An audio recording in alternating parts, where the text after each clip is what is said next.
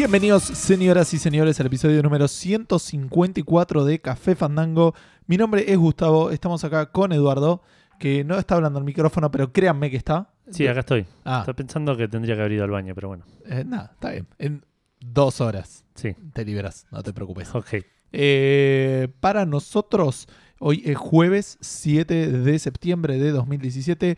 Para ustedes es como mínimo viernes 8 de septiembre. ¿Cómo sé esto? No solamente porque soy psíquico, sino también porque el episodio lo vamos a publicar el viernes 8, así que no debiera ser antes de esa fecha. Em, si lo es, por favor avísennos, porque tenemos Se un hacker. Claro, se liqueó el, el episodio de Café Fandango los minutos que sea que termine antes del viernes, ponele. Este, pero bueno, eso es eh, la fecha. eh, ya dije lo del episodio, dije el número. Ya no explicamos qué es Café Fandango. Edu, ¿todo bien? Hace mucho. Sí, todo bien. ¿Estás parado? ¿Te estás yendo? ¿Estás volviendo? Estaba en WhatsApp en la compu haciendo ruidos y decidí ir a, a Sí, detenerlo. acá a hablar por WhatsApp, porque allá te quedaba muy lejos. Claro. Eh, sí, hoy tenemos un episodio con un montón de, de noticias y un montón, pero un montón de humo. Sí. Este es un episodio que no se puede escuchar en un avión, ponele. No, no, eh, absolutamente. Eh, Si tienes un detector de humo, fíjate de Sí, sí, abrir las ventanas. Exacto, algo. sí, sí. No, Como no, cuando no. haces un asado, ¿viste? Para que no, no te quede la ropa, ¿viste? Te cambiaste una ropa de, de- Claro. Ay, ¿cómo es que le dicen? Ropa de fagina.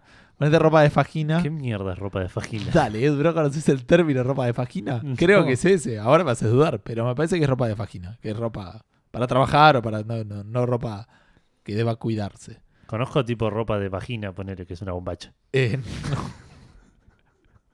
Pues, sí, pero no. Este, por ahí tenés bombachas que son de vagina, porque son bombachas con agujeros y esas cosas. y digo, Puede ser.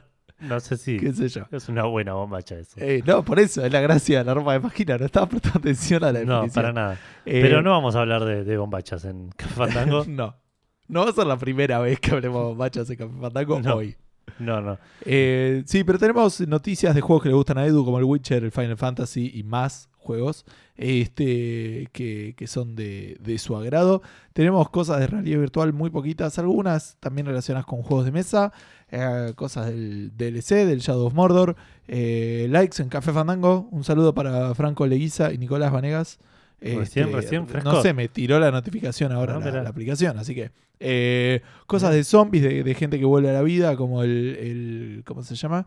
El Perdón, tuvimos, tuvimos muchos likes esta semana. Estamos en, si no estoy mal, 100 Estamos- 3 345, algo así. Estamos muy cerca de los 350. Eso me Sí. puso muy contento, te lo iba a decir hoy y me olvidé. 344. 344. Así que muchísimas gracias a todos. Ojalá nos estén escuchando. Sí. Este, ojalá que cuando nos estén escuchando vayamos por mil. Pero bueno, nada. Sí. eh, Puedo pedir cosas. Ojalá que nos estén escuchando el, el, el 8 y vayamos por mil, digamos. Que hoy a la noche sumemos Sí. 650. bueno. Sin poner plata en Facebook. Porque si ponemos plata en Facebook Sí, no es fácil. Mal. No quiero pagar microtransacciones en este juego del podcast. Eh, bueno, dije cosas que vuelven a la vida, zombies que reviven. eh, y vamos a terminar hablando de libros porque, ¿por qué no? Esto es Café Fandango. Em, pero antes de todo eso, Edu y yo vamos a contar lo que hicimos esta semana. Después de eso vamos a contar, vamos a saludar gente y contar lo que salió. Pero antes de eso y antes de lo que dije de lo que habíamos hecho, Edu va a hacer lo del juego del episodio. Sí. Me- Espero que se haya entendido. Y si no, escuchate el episodio, anotate el índice y, y ahí vas a entender Exacto. y evaluar Sí, sí, si lo que dije era cierto o no. Claro. O por ahí no te importa y podemos seguir con nuestras vidas todos. No, yo creo que un oyente de Café Fandango es, es obsesivo, quiere saber en qué segundo empezó cada cosa. Ok. eh, pero no, no, no. No. Este, dale, Bueno. el juego del episodio. El juego del episodio, el último del libro. El último del libro. Ya a partir de la semana que viene, el juego del episodio es anarquía absoluta. A partir de la semana pasada ya no fue igual, pero. No, no, a partir de la semana pasada era la anarquía regular que veníamos manejando. Eh, eh, eh, la anarquía parcial que cada tanto tipo se, rom- Sucedía. se rompían las, las autoridades y, y hacíamos lo que queríamos. Ahora, a partir de ahora, no hay, no hay libro que nos, que nos sostenga, no hay cadenas eh, arrastrándonos hacia el fondo. Vamos Somos a- libres. Exacto. Eh, pero no hoy. Hoy tenemos el Journey, que es un juego para PlayStation 3 del 2012. Eh, El GOTY de 2012. el GOTY del 2012, polémicamente, para mí exageradísimo. Claro. O sea, me encantó, es un juegazo, pero no es un GOTI. Ajá. Eh, El año en el que salió el, El Walking, Walking Dead. Dead. o sea, ¿Qué otros juegos hay en 2012? Ahora voy a buscar eso. no estoy seguro. Si tuviera que arriesgar, diría Mass Effect 3, Mm, pero este también me suena a 2013. me parece 2013. Bueno, te digo, el, el Alan Wake uf, fue hace un montón de tiempo, chaval. El Assassin's Creed 1. No, no, no, mentira, no. ah, no, de- está hablando de la saga. Está bien, está bien. No, perdón, perdón, listo. Está bien, porque era el Assassin's Creed 1 que es 2008. 2008. Sí. Está bien, está bien. Una vez que lo pienso. Ah, entonces no me decís los juegos, me decís.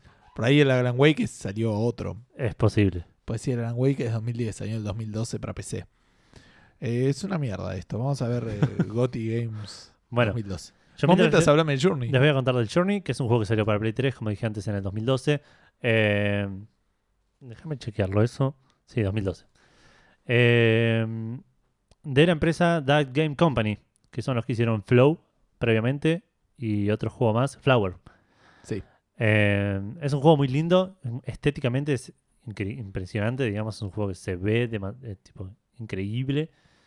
Eh, gráficamente es normal, digamos, lograron hacer algo muy, muy bueno en ciertas pantallas en las que la iluminación juega un rol muy importante en cómo se ven las cosas y, y le da como un boost. Y en términos de gameplay es un juego correcto, digamos, es un juego un puzzle adventure de plataformero, digamos, que no tiene ninguna no tiene muchas dificultades en ningún momento, no hay, no hay partes difíciles, Ajá. sino que es más de uno de esos juegos en los que te dejas llevar por el flujo de lo que está pasando. ¿Es un Walking Simulator el Journey? No, no, no, no, tampoco para tanto. Tiene un par de puzzles, tiene un par de partes en las que tenés que eh, tener cierto timing para pasar, tiene enemigos en ciertos momentos, enemigos tranqui, pero tiene enemigos. Eh, y tiene ciertas limitaciones de... eh, se maneja con un, un tema de la bufanda el que tiene el personaje que a medida que vas avanzando va creciendo y la que la tenés como a recargar y mientras más cargada la tenés más podés saltar o flotar con el personaje principal.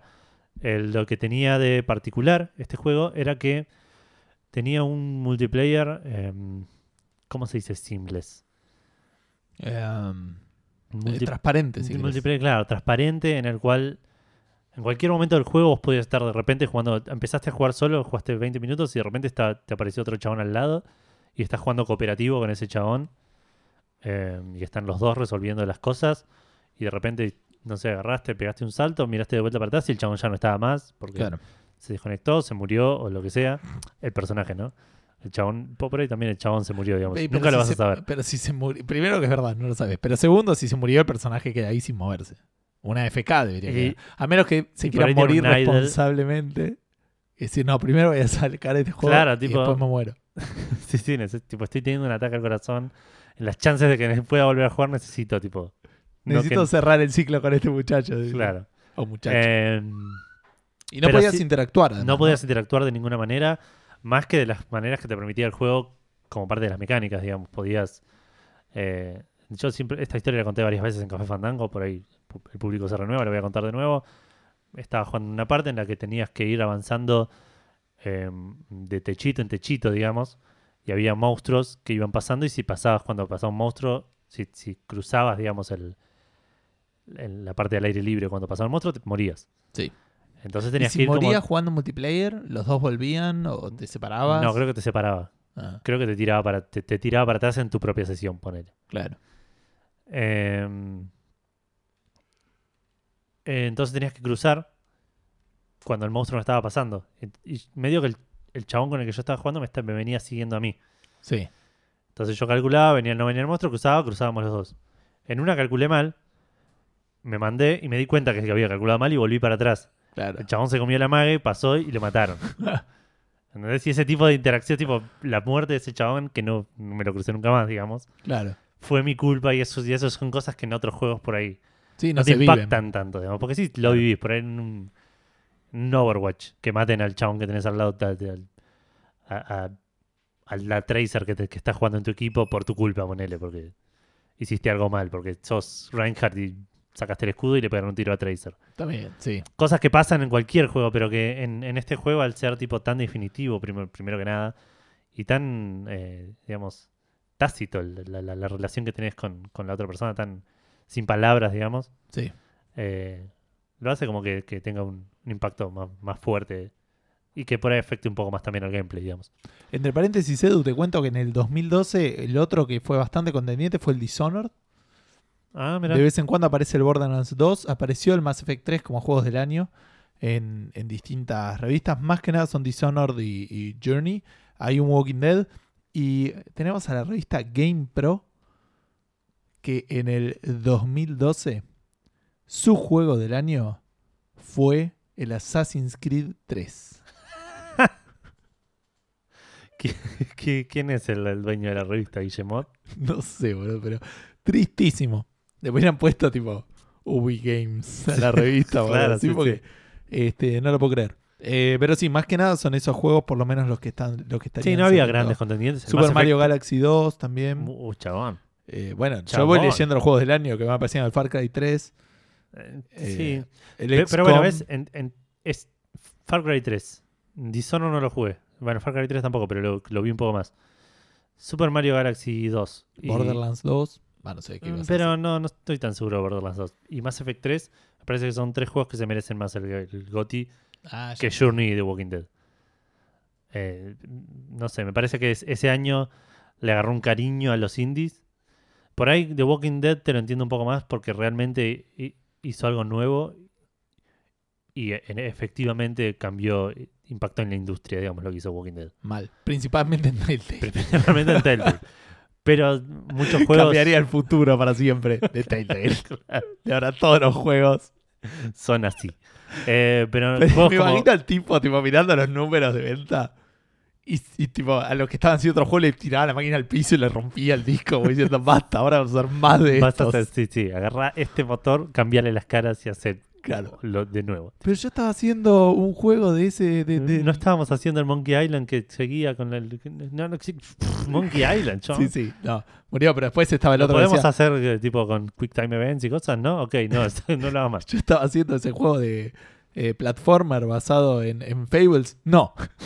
Escuchá lo que te voy a decir. Tiene que tener decisiones. Sí, sí. Episodios de una hora y media. Claro.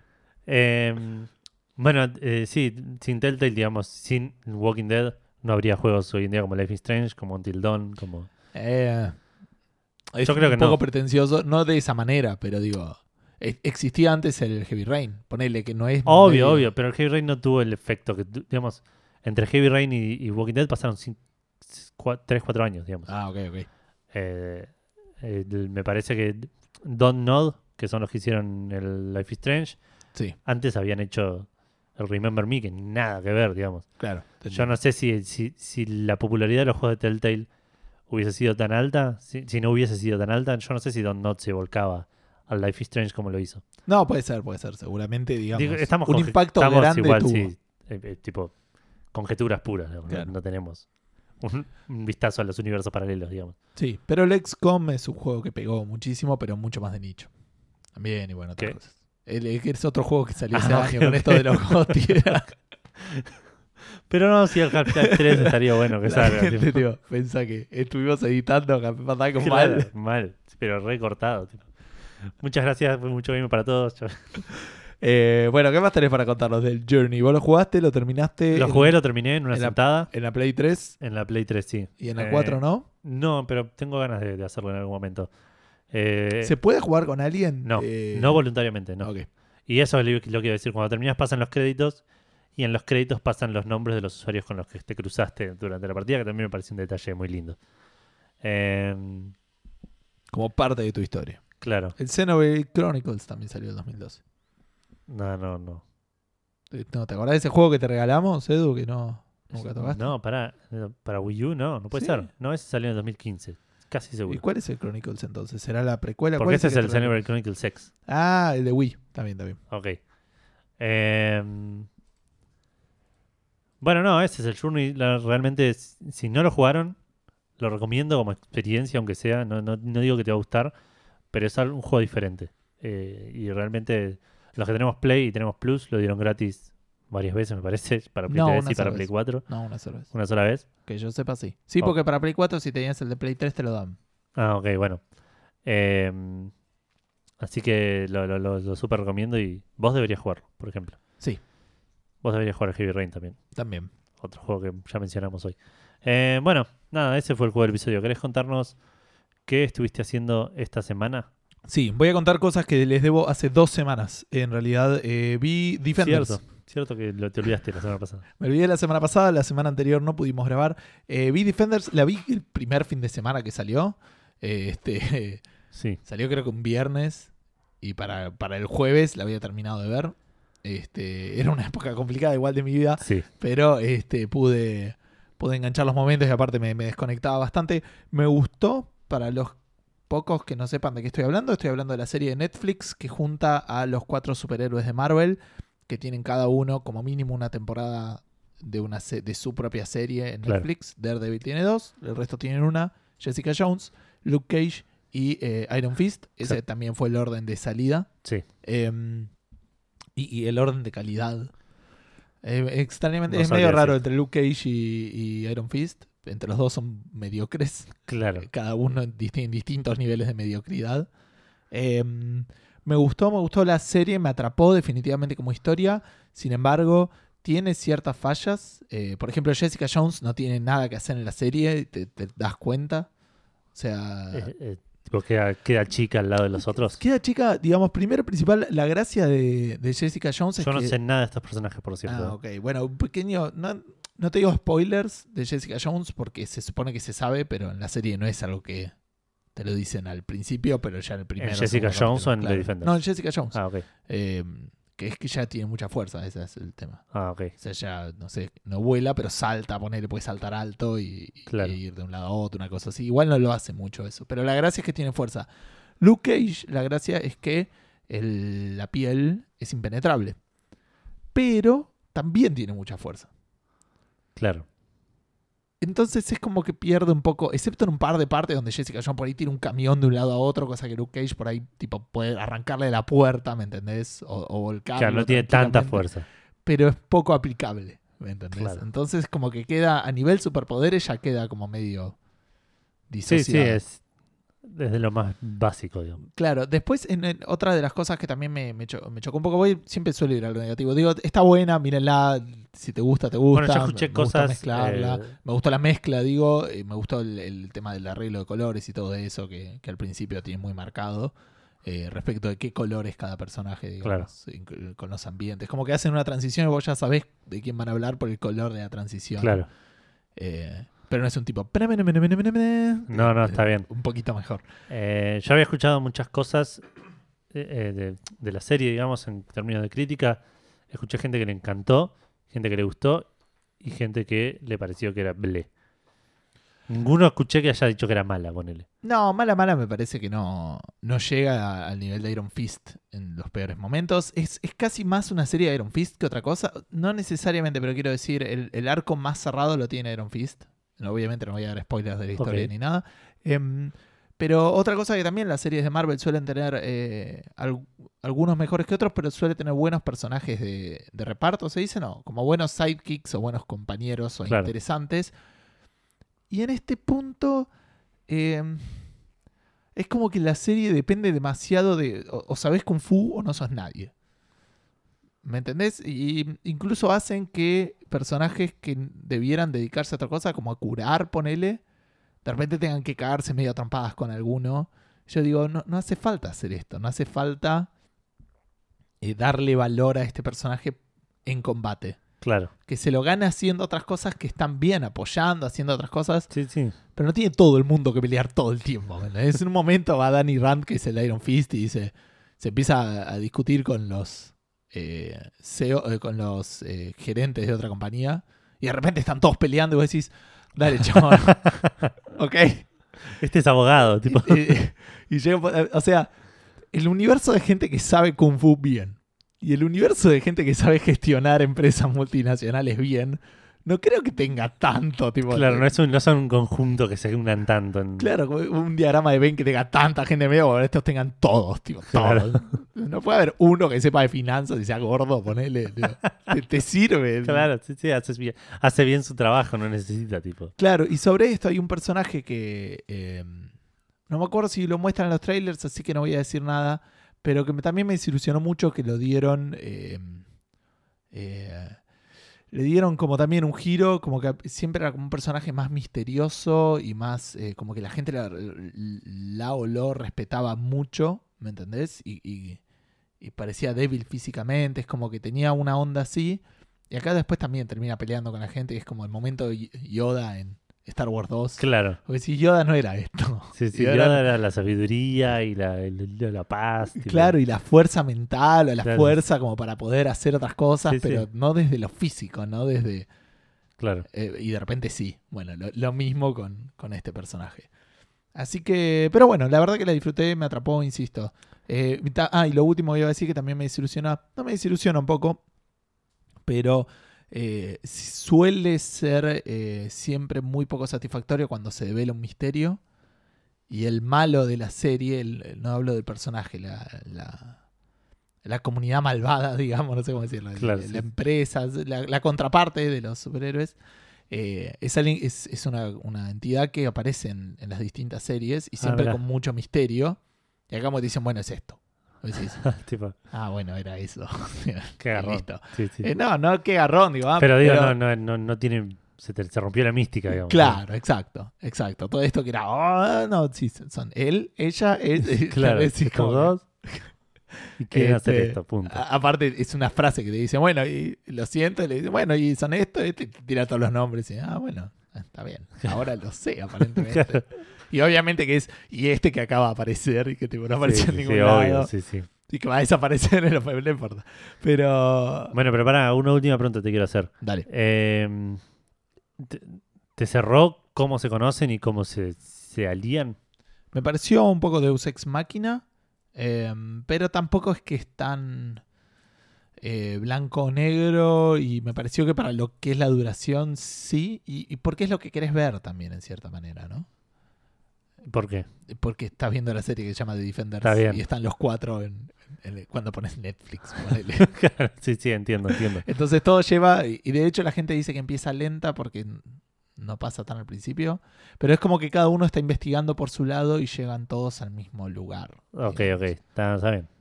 Eh, y nada, cierra, no lo, no lo mires mucho. Ok, sí, sí, está bien. Pero. eh, Ok, ok. No, me preocupaba eso, me preocupaba que fuera tipo. Tengo estos cuatro en la mitad del primer capítulo, los junto y son amigos para siempre. Sí, no, no, no es tan, no es tan así.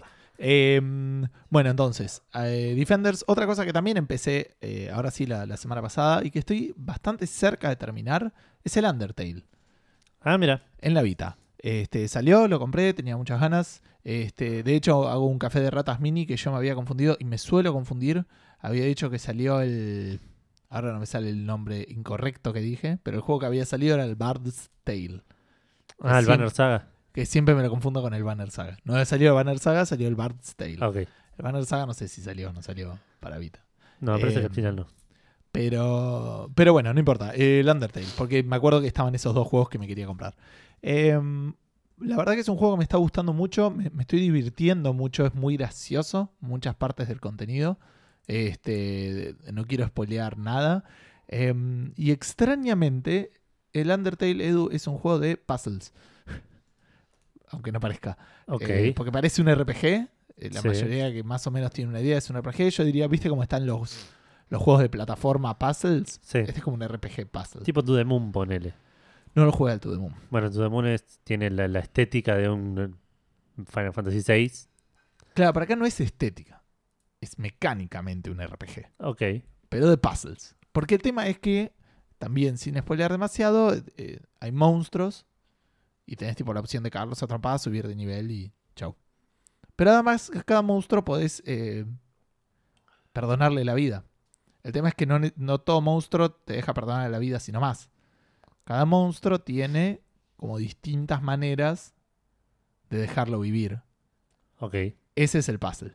¿Entendés? Cada monstruo vos tenés que ir descubriendo qué tenés que hacer. Porque aparte es, vos haces una acción y el otro te ataca. O sea, cuando te ataca tenés que estar ahí sobreviviendo. Yo estoy terminando el juego nivel 1. No maté ningún monstruo. Excepto uno que lo maté sin querer. Bueno, Porque pensé que lo podía perdonar sacándole un poco de vida y lo maté. Así que... eh, pero bueno, no quiero decir mucho más que esto. La verdad me estoy muriendo de la risa en algunas partes. Me he reído en voz alta. Es eh, como muy tierno. Tiene como mucha, mucha personalidad y mucho... eh, cosas muy particulares, como cosas que te hacen realmente como, como desafían también lo que uno sobreentiende por algunas cosas. Hay un lugar donde, por ejemplo, me hace- empecé a poner plata, que encima era re molesto porque tenías que poner plata de a uno, tenías que donar plata de un, a una moneda. Y tenía como un montón de niveles y cuando terminé de poner la última, me dijo, bueno, y volví a ver qué hay, y volví y dice, ah, bueno, ahora esto está terminado, se ve que no tenía mucho más sentido hacer esto. Pero dice, sí, ya está. Claro. Como que desafía todo, como de, ¿por qué tenés que matar a todos los monstruos? ¿Por qué no podés charlar con ellos? Y así como que rompe con un montón de, Claro. de, de cosas eh, que estaba haciendo. De hecho, lo último que cuento también que me causó mucha gracia y dejó de spoilear el juego, digamos, es que aparentemente en algún momento, no me acuerdo cuándo, eh, tenía un paquete de fideos eh, instantáneos como, como comida que me podía comer en medio del combate. Claro. Entonces, eh, porque te vas comiendo un helado, boludeces así, te vas subiendo la vida, ¿viste? Para recuperarla. Y le puse a usar los, los fideos instantáneos, esperando para volver al combate, y me dijo, ok, pusiste el agua a calentar. El agua se está calentando, viste todo con el texto. Listo, el agua está lista, pusiste los fideos. Tenés que esperar tres minutos. Pasó un minuto, o sea, no en tiempo real, digamos, Sí, pero sí. te iba a decir, pasaron dos minutos, los probaste. Uy, no tenía mucho gusto, le pusiste el paquetito de sabor y ahora estaban, eh, estaban bien. Tipo, todo ese diálogo, ¿entendés? En medio del combate. Claro. Este, solo porque eran fideos instantáneos, ponele. Tiene esas boludeces que la verdad que me, eh, me hacen apreciarlo mucho, la estoy pasando muy bien. Em, estoy pensando si había algo más que me esté olvidando. En el persona sigo avanzando, estoy para mandar, como te decía, la, la tarjeta esta que mandás. Sí. Pero La eh, calling card. este, para mandarla en, el, en, en uno de estos últimos palacios. Probablemente no sea el último, pero algo ahí hay. Em, y creo, creo, creo que nada más. Em, no, estoy pensando en películas, alguna cosa así, pero no, me parece que nada más. Te voy a pasar la palabra y si me acuerdo de algo te interrumpo. Bueno. eh, yo estoy jugando FIFA y Football Manager. Pero no voy a hablar de eso. Ok. Football Manager Touch, sí, porque es el que corre mejor en, el light. en la laptop, claro. Eh, con resultados desa- desa- bastante desastrosos, por cierto. Estoy- estoy- ¿En ambos? No, no, en el Football Manager. En el FIFA eh, hice un experimento medio raro y me está yendo mediocremente. Ok. Pero no quiero hablar de eso. Sí, seguí avanzando en el Final Fantasy XII, avancé bastante. Jugué. Ya seguro pasaste lo que Ya, sí, sí. Creo que me spoilearon algo en algún momento porque en un momento me hacen una revelación en una, en una escena que yo no había visto Claro. y yo digo, esto ya lo sabía. tipo. Ah, De- sí. de- lo debo haber leído alguna vez o me lo deben haber comentado. No era tan importante, pero hubiese estado bueno Yo enterarme. sabía que Bruce Willis tenía algo ahí. Claro, es que. Es, pero aparte, es estuve buscando otra- cómo decirlo con algún ejemplo, pero era, no, no sé cómo. Eh, Spoileando otra cosa, tipo arruinándose. Claro, pero algo más viejo por ahí. Ah, ok, ok. Pero sí, no, no se me ocurre. Es como que te diga. Que Darth Vader era el padre de Luke, ponele. O... Ni siquiera no es tan importante eso, a, a eso voy. Como, como que te revele que. El- es, es tan poco importante como que el viejo estaba vivo en Prometheus. pon- ponele. No, no, no, no, no tampoco importante. No, No, no, no. no. No, te- tiene, tiene un cierto impacto en la historia por lo que puede llegar a significar. Claro. Pero era como que te, no sé, como que te diga que Obi-Wan era amigo de, del padre de Luke. Bueno, una cosa así. Ok. Que es un dato importante, pero que tampoco te cambia la vida, digamos. Sí, pero, pero tampoco se revela como muy. No, no, por como eso. que en esto se le dio un poco más de importancia a esta Claro, sí, sí, sí. Por eso. Eh, bueno, nada, y avancé un montón. Estuve grindeando una bocha. Estoy ultra over level. Eso con el- la velocidad. La velocidad ayuda una banda. Pasa que llego, al, llego a la siguiente ciudad, voy al shop, compro dos ítems de los nuevos que hay, de, de dos weapons nuevos que me sirven, y me quedo sin plata. Y encontré un lugar donde había monstruos que me dejan. Porque aparte los monstruos te dejan loot.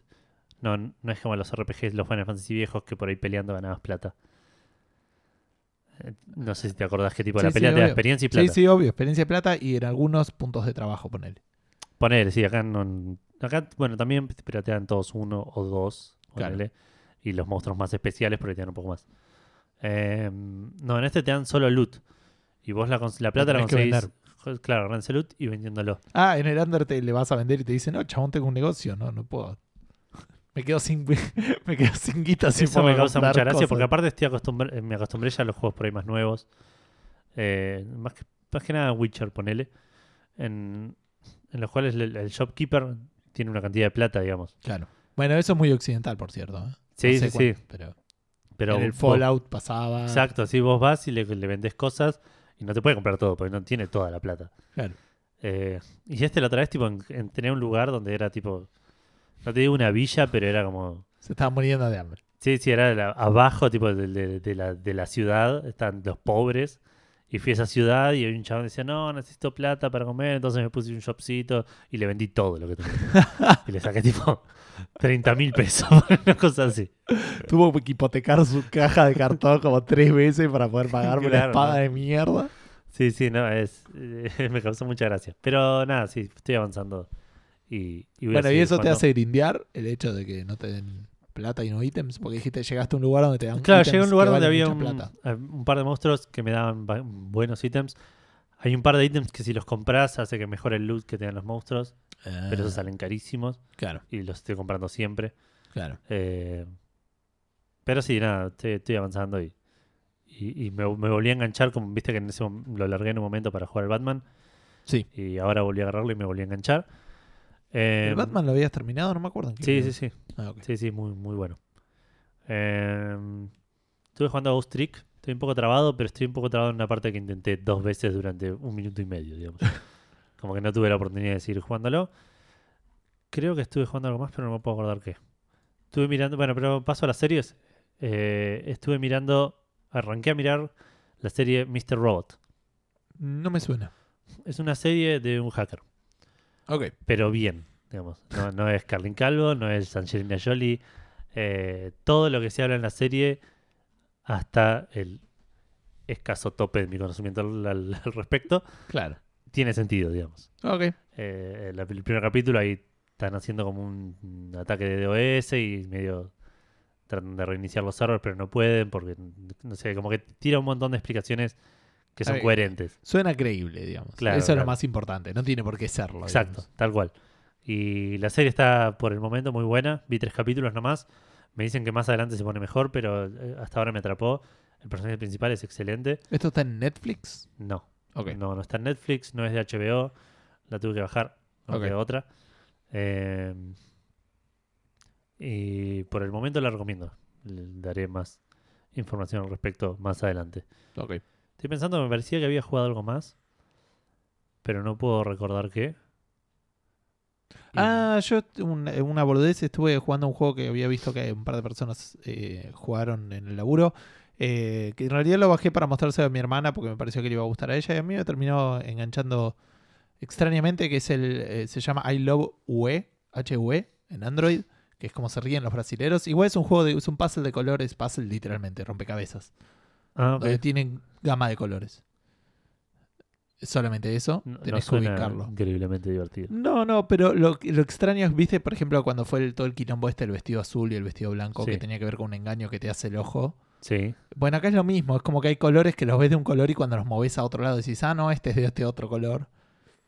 E Ah, incluso sí, extrañamente sé. podés reubicarlos y decir, esto está mejor y no entiendo bien por qué. Claro, Eh, me cierra más. Te cierra más y no sabes explicar. Aparte, soy muy malo yo con los colores. Sí, Este, así que como que me, me causa gracia que me haya terminado. No es que estoy reenganchado, simplemente que de vez en cuando juego alguno. claro. Y es, es un rompecabezas, solamente que en vez de ser una imagen es colores en una gama y tenés que decir, bueno, si acá hay violeta y acá termina en azul.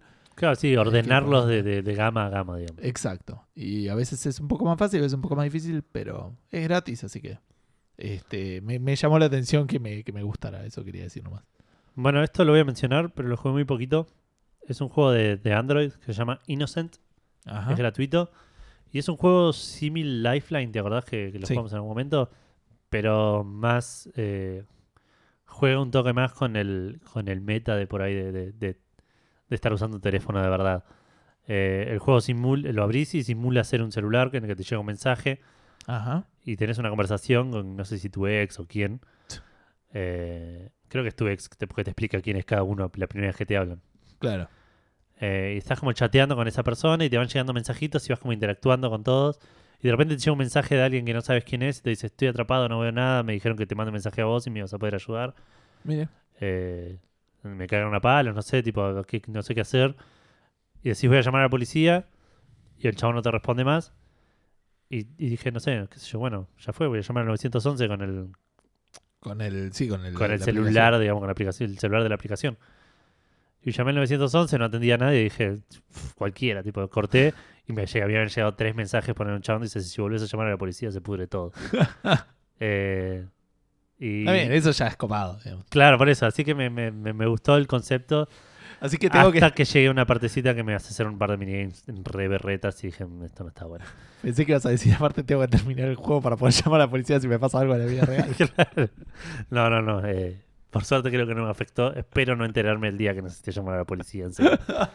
Em, pero sí, no, en un momento el tipo me hizo hacer un par de minijuegos para avanzar la historia que eran bastante malos y aburridos. ¿Pero largos? ¿O No, no, sacar? puzzle berreta de, de- de- de- como si te dijera un sudoku de uno por uno. Ok. Una cosa así. Eh, no, un puzzle que no, no es- no es malo por, de por sí, pero no es lo que yo quería en el juego. Y que te pide hacerlo para avanzar la historia. Sí, y, bien, es raro. y en un momento después, tipo una hora después, me llegó una notificación que decía: Ya, ya te recargaron las vidas en el, en el Innocent. Dije, ¿what? ¿Había vidas? ¿Qué está pasando? Eh, así que no lo volví a abrir, pero me pareció interesante el concepto. Y si a alguno le llama la atención, pruébelo y deme más info, porque probablemente no lo juegue Ok. de nuevo próximamente. Eh, podemos arrancar con los- las menciones, si querés. Eh, dale, me parece bien. Pensé que ibas a decir algo más y no me acordaba. Pero bueno, No, creo que no. Seguro jugué algo más y no me acuerdo, pero nada. dale, dale. Sucks to be me. Eh, primera mención. Estamos haciendo, estamos nosotros, ¿no? Estamos medio apoyando un sorteo que hace Revista Meta. eh, Estamos haciendo un sorteo con Revista Meta. Ok, Lo estamos estamos haciendo acá en el podcast. es- Ok. Estamos haciendo un sorteo con Revista Meta, en la cual se sortean dos keys de Steam para el juego Juanito Arcade Mayhem. Sí. Que lo Eh, hemos comentado hace un par de Sí, episodios. es un juego argentino. Que la otra vez descubrí que lo hizo el amigo de una amiga. Ah, mira vos. Así que, nada, bien por él. Eh, es un gran juego Sí. y realmente lo recomendamos. Así que si no lo tenés, es tu oportunidad de tenerlo de manera gratuita con este sorteo. Lo único que tenés que hacer es ir a Twitter de Café Fandango o Revista Meta, eh, retuitear. eh, es Café-Fandango o Revista Meta OK. Sí. Y si no, ir a Facebook, el post en Revista Meta, le das like al post y ya estás participando. Sí, ¿Y no y compartirlo? Me parece que la imagen dice solo like. Chequemelo por las dudas. Ahí te digo. Rápidamente. El- la próxima semana en el episodio 155 Ah, sí, de con Café solo darle like al post. Ok. La próxima semana, en el episodio 155 de Café Fandango, vamos a estar anunciando a los ganadores, a los dos afortunados que se llevan una, una key de Steam Sí. para el juego Juanito Arcade Mayhem. De vuelta, revista Meta OK en Twitter o facebook.com en busca en revista Meta. Sí. Eh, Eh, Facebook.com barra revista Meta OK también. ok. Y le, da- le dan like o retuitean y ya participan del sorteo automáticamente. Después también tenemos que agradecerle tanto a Pairo como a Matías Paz, que siempre están ahí en los terrenos de los 140 caracteres, tuiteando. Eh, ambos nos han mandado mensajes. Matías Paz estaba medio desilusionado. Le rompiste un poco el corazón a Matías Paz. Pero porque el, el- yo escuchamos, yo escuché la intro por lo menos del episodio de emergencia Yo lo escucho entero. para ver a qué le echábamos la culpa.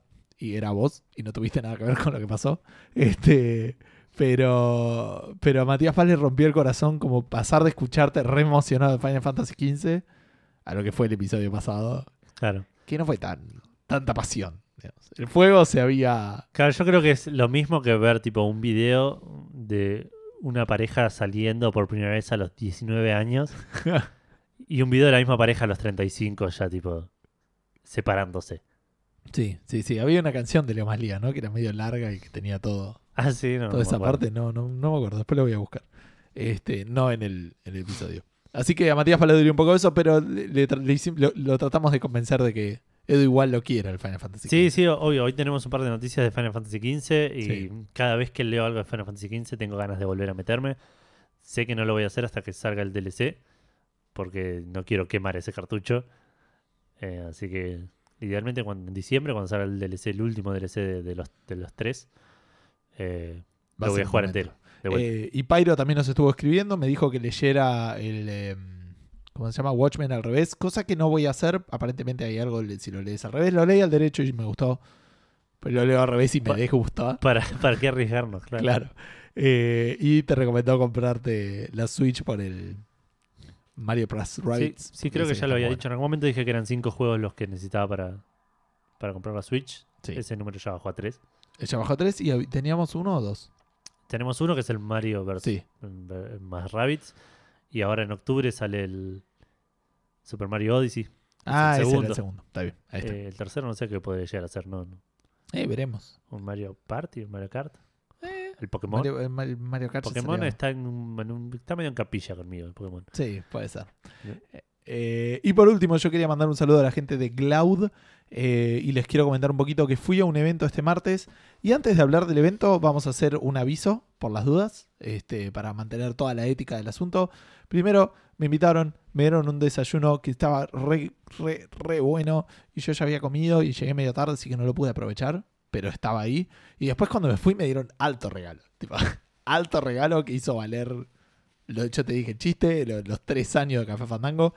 Así que, digamos, eh, quiero que sepan que eso pasó.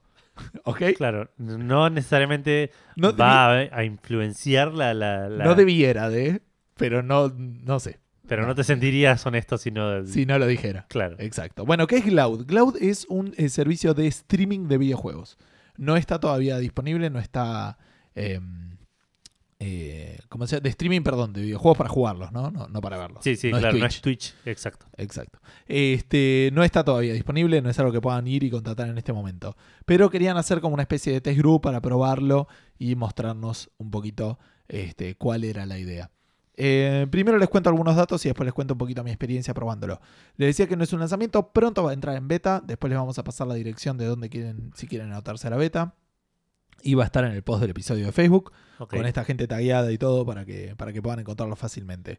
Este es un proyecto argentino. ¿sí? Esto es una cosa importante. Sí. Es un proyecto argentino que va a lanzar en Argentina y en Chile. Eso quiere decir, va a haber servidores acá y servidores en Chile. No es PlayStation Now. Exacto, quería hacer esa, esa comparación. Es el servicio de streaming para jugar es tipo PlayStation Now, en el cual vos lo que haces es jugar cualquier juego en cualquier computadora siempre y cuando tenga la conexión suficiente para poder streamear el contenido, digamos. No, no podrías jugar si quisieras en una laptop media gama, Sí, o en un celular, digamos. claro, un Witcher 3 en, en 4K. Exacto, en- en- dependiendo Obviamente dependiendo de, de- de- de tu, de varias cosas. Sí, de tu conexión y otras cosas. sí. para los que, para decirlo, la, la mejor manera que se me ocurre a mí de una manera no técnica, digamos, es como decir eh, que uno puede, a, ver, a veces si quiere correr un juego, le corre a 5 FPS y, y si lo quiere hacer en, en una resolución de 720p, pero pones la película del Señor de los Anillos y la ves en Full HD, ¿por qué? Porque tu computadora no está generando la imagen, Claro. o sea, la está reproduciendo nada más. Claro. Acá es lo mismo, o sea, no, recibís la imagen ya generada, entonces No hay procesamiento no- claro, no hay procesamiento de la imagen, digamos, Exacto. simplemente para reproducirla. Si tenés una cosa muy, muy chota, por ahí no podés ni reproducirla. el Sí, sí. Pero bueno, ese es otro problema. Probablemente no puedes usar Netflix. Claro, este no tiene todavía. Va a ser una suscripción mensual, eso te va a disponer de todos los juegos. Para el lanzamiento van a salir entre con 50 y pico de juegos, todavía no está cerrado. De los cuales vimos, por ejemplo, el Batman Arkham Knight, ponele. Ah, no, el Arkham. ¿Cuál era el Knight? Sí, está bien. El No. último. Ah, el último. Entonces no, los El otros. Origins. el- el- no, el City y el. ah, el City y el Asylum. y el Asylum, me parece. La colección Return to Arkham. Claro, el, Guilty Gear, eh, que es un juego de peleas, o quería mencionarlo. Eh, vi el Train. ah, Esto es todos juegos, Hot, todos juegos de PC, digamos. Sí. Eh, entonces esto va a tener un- una suscripción mensual que vos pagás y tenés acceso a todos los juegos. Eh, te guarda como una sesión en los servidores de ellos. Entonces vos estás y ponele, eh, estoy acá, eh, antes de grabar Café Fandango, juego un rato, después voy a casa, aprendo, me conecto y estoy como la computadora como la dejé ahí jugando Claro. en cualquier lado, digamos. Eh, por lo que nos dijeron, esto se hizo, eh, se probó desde, por ejemplo, Sao Paulo y andaba bien. Nosotros no lo probamos de Sao Paulo. No. Si me pagan un viaje a Sao Paulo para, pagar, para probarlo, voy a ir y les voy a avisar a ustedes. Y, y probablemente la experiencia sea muy buena. Digo, si tengo, si quiero tirar ideas, digo. Este, bueno, 50 y pico de juegos, ya lo dije. Esto es la primera vez que un servicio así se va a dar en Argentina. Eh, y de vuelta, es- la tecnología, yo pensaba en online y esas cosas, esto es cinco años después. Es como Sí. que la tecnología, tecnología avanzó muchísimo. Va a estar para PC y para Mac. eh, para, el, para la beta por lo menos. Después, eh, dentro del roadmap que ellos quieren hacer, van a poner también para, para televisores smart. Cosas un poquito más técnicas y que sí nos interesan. Ellos recomiendan 6 megabits de conexión como mínimo, que no es mucho. No, En la situación que estamos hoy en creo día. que hoy en día es el mínimo, digamos. Es- dependiendo de dónde vivas. Para nosotros en Capital es mucho más fácil que para nuestros sí, oyentes es de, la, de la- de Puede la ser, puede ser. Em, Lo que te quería preguntar, no sé si te lo dijeron, ¿esto funciona a través de, de un cliente propio, desde Chrome? Desde... No, un cliente sí, tiene como un cliente propio que te permite navegar los juegos y todo ese tipo de Ah, ok, cosas. ok. Em, entonces, eh, lo que sí hicieron hincapié, que me parece importante también que, la, que, que lo tenemos que depende también muchísimo de que tengas una buena calidad de conexión en tu casa. O sea, digo, si tenés Wi-Fi que puede funcionar tranquilamente, pero tenés que tener una buena placa de red y tenés que tener una buena conectividad, digamos. Si tenés un cable hecho mierda, Claro. eh, por más que tengas eh, 20 megas, Sí, sí. si se pierden muchos paquetes en el medio, no vas a tener una buena experiencia. Claro. No todo es un tema de velocidad. Ellos hacían como un poco más de hincapié en eso. Y eh, esto tiene, eh, lo que va a correr ahora es 720p la resolución a 30 cuadros por segundo. ¿Sí? Ok. Pudiendo jugar en, en casi cualquier cosa. Eso es más o menos lo que yo saqué de lo, de lo importante de la, de- del encuentro. Después, cuando terminemos con el sorteo este de Juanito, por ahí, dependiendo de si está la beta o no, podemos. eh, tengo que charlar con ellos a ver si tenemos algunas claves de beta para poder sortear. Dale. Lo- yo lo probé. Primero principal lo probé en las condiciones en que, las que ellos me lo dieron. ¿Qué quiere decir eso? Que esto, ellos me decían que estaba yendo por, por internet, cosa que yo creo, porque me apareció en un momento un cartel de conexión, pero no tengo manera, ¿me entendés? de Claro, sí, comprobarlo. sí, O sea, sí. ¿Existe la posibilidad de que hubiera un servidor ahí en la red local? Sí, existe. Me dijeron que no y yo me parece que no, pero digo, por las dudas. Sí, sí, Eh, obvio. Elegimos creer que, que, Claro. que era una, una experiencia real. Yo probé el Guilty Gear, probé el Train y probé. eh, ¿Qué otra cosa? Eh, algún juego que tenía. Ay, no me puedo acordar ahora. Eh, pero la verdad es que lo, lo vi re- responsive, digamos. ¿En O ningún sea, momento notaste noté. que estabas... No, no, lo- es más, con el Guilty Gear ponele, noté más el, eh, los 30 cuadros por segundo que el Ah, lag mira. en el, en el en el coso, En el input, digamos. input, digamos. Yo apretaba el, el botón, yo tampoco soy un jugador profesional de, de juego de pelea ni nada por el estilo. Este, pero la verdad se veía bastante bien. Me parece que es una oportunidad, no tanto para nosotros, ponele, porque yo no necesito más juegos para jugar. Yo Claro, necesito tiempo. O sea, si yo me siento en la computadora a jugar, tengo juegos para jugar. ¿Me claro. entendés? Y tengo la, la oportunidad y la suerte de haberme podido comprar una computadora notebook también para jugar. Entonces, si quiero jugar Claro. en la notebook, puedo. Pero para la gente que o no tiene el hardware necesario o no tiene la posibilidad de comprarse los juegos, es un Netflix de juegos que pareciera estar funcionando bien. Veremos cuando, la, cuando lancen, veremos qué pasa con la concurrencia. Sí, hay que ver también, La beta. en- eh, no sé, poner dentro de cinco años. Yo no, vos actualizaste la computadora ahora. Yo no la actualizo hace tres años, ponele, más incluso. Le, ponele que le cambié la placa hace dos. Sí. La placa de video a una seminueva. Eh, A una de alta gama más viejita en realidad. Más que Claro, semi-nueva. pero, pero digamos, no, no, no, no le puse ni la última placa, ni una re vieja, tipo. Como No, que- no, por eso, pero no es tanto de que sea nueva o vieja, sino que era una, eso bien, refiero, sí. una muy buena placa de una gente de hace dos generaciones, creo. Claro. Eh, pero por ello, dentro de 4 o 5 años, ya me- no me quedaría opción que cambiar ya definitivamente Sí. la máquina. Y esta podría llegar a ser una solución si, si vemos que funciona bien, digamos. Sí, yo lo que pensaba son dos cosas. Primero, bueno, los 30 cuadros es muy común en consolas, así que no es que vas a tener una experiencia inferior en, dependiendo del juego. Pero también eh, en una PC correr un juego a 720 a 30 cuadros por segundo requiere muchísimo menos de lo que requiere jugar a cualquier juego ya en una resolución de Full HD, ponele. Puede ser, pero llega un punto. Yo hay juegos. Sí, hoy, no, llega hoy un punto en que día. no te corre. Pero ya hay juegos hoy en día que yo los- en mi máquina los corro a, a 30 FPS, ponele, pero por momentos traquetea. No, sí, y aparte esto, con esto van a salir, digo, con este eh, la idea es mejorarlo, por lo que dijeron, obvio. y como que eventualmente podrían tranquilamente mandar un 1080 con 60 cuadros. Sí, sí, Pero sí. obviamente ahí no te va a pedir 6 megabits. No, obviamente.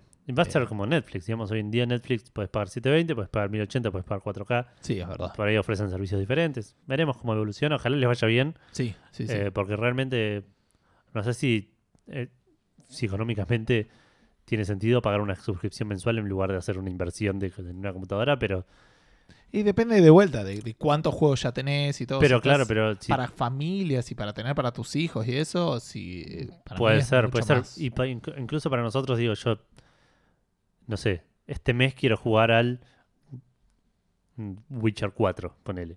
Sí, yo también. por ahí. No, obviamente no, porque tengo que Digo, pago el servicio uno, dos, tres meses, me saco encima de eso y ya está, y me desuscribo y Sí, sí, como que tenés esa oportunidad. Lo mismo con Netflix, te puedes suscribir y ver una serie y, y Claro. ese tipo de cosas.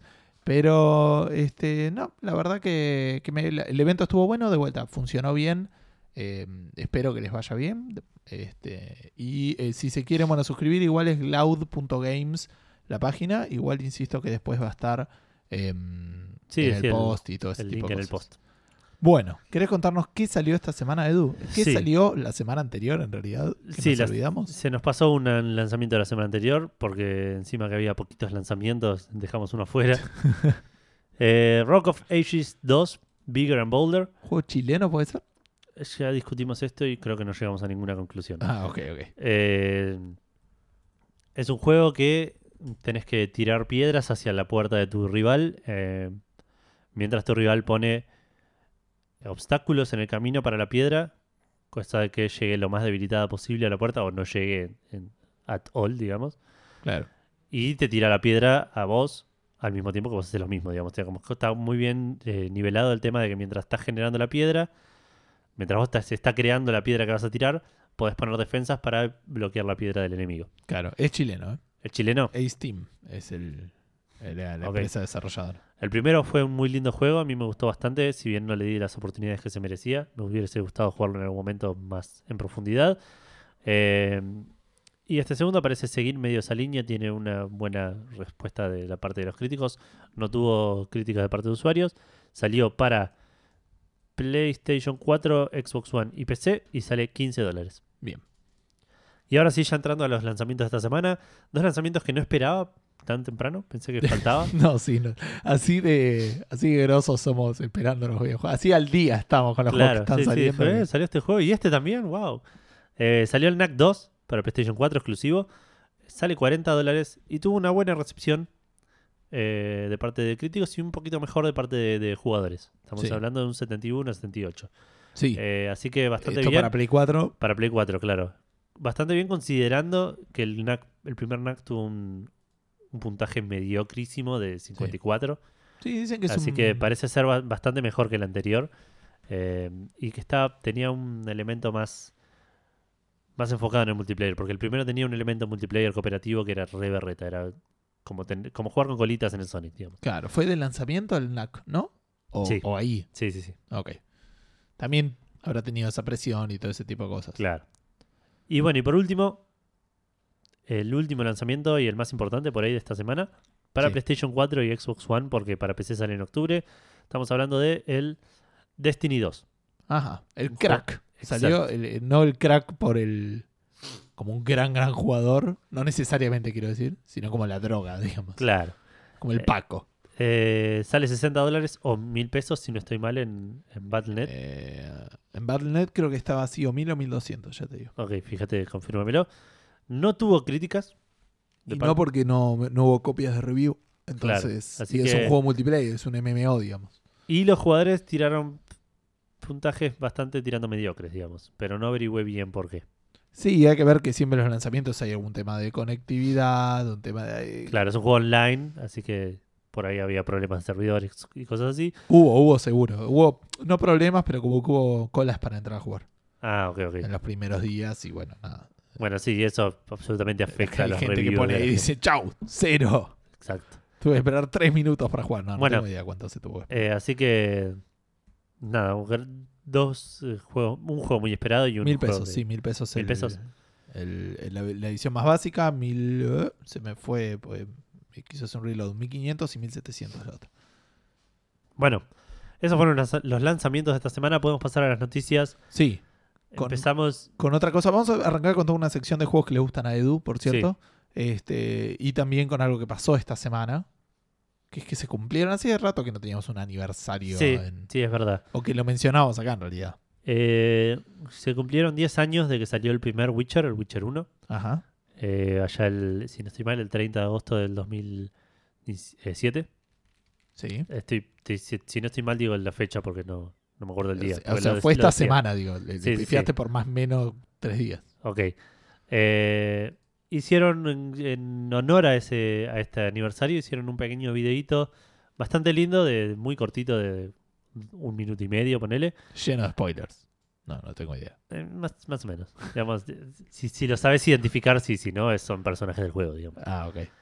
Eh, pero bastante lindo en el que hacen, en el cual hacen como un honor a los fanáticos de Witcher, que, tipo agradeciéndoles por los 10 años de, de- de acompañarlos y de, de fidelidad y, y cosas así. Así que si lo quieren buscar, busquen Witcher 10, eh, décimo aniversario en YouTube eh, y mírenlo, que es un, un muy lindo video.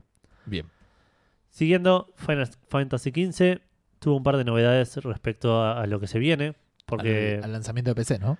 Sí, de PC y de Switch. Se- ya vimos que Final Fantasy eh. va a ir a todos lados. Sí. Eh, y estuvieron ya hablando de, de- de estas cosas. Primero vamos a, a, como bien dijo Gustavo recién, hablar del lanzamiento en PC, que se viene para principios del año que viene. Todavía no tiene fecha exacta. Pero dijeron que le preguntaron a Tabata qué onda los mods, que es algo muy común en los juegos de PC, que salgan eh, con algún tipo de herramienta para que los jugadores puedan crear su propio contenido Sí. o editar el contenido ya existente. Sí. Y Tabata dijo que a diferencia de los de la mayoría de toda la, la historia de Final Fantasy, en la, en la cual los, todos los jugadores tenían la misma experiencia casi, eh, le gustaría que el Final Fantasy este rompiera ese molde y cada jugador pudiera tener cosas propias que, que se llevarse del juego. Claro. Eh, dice que si hay algo que. eh, si hay una comunidad con la que eso resonaría muy bien es con la comuni- comunidad de modders.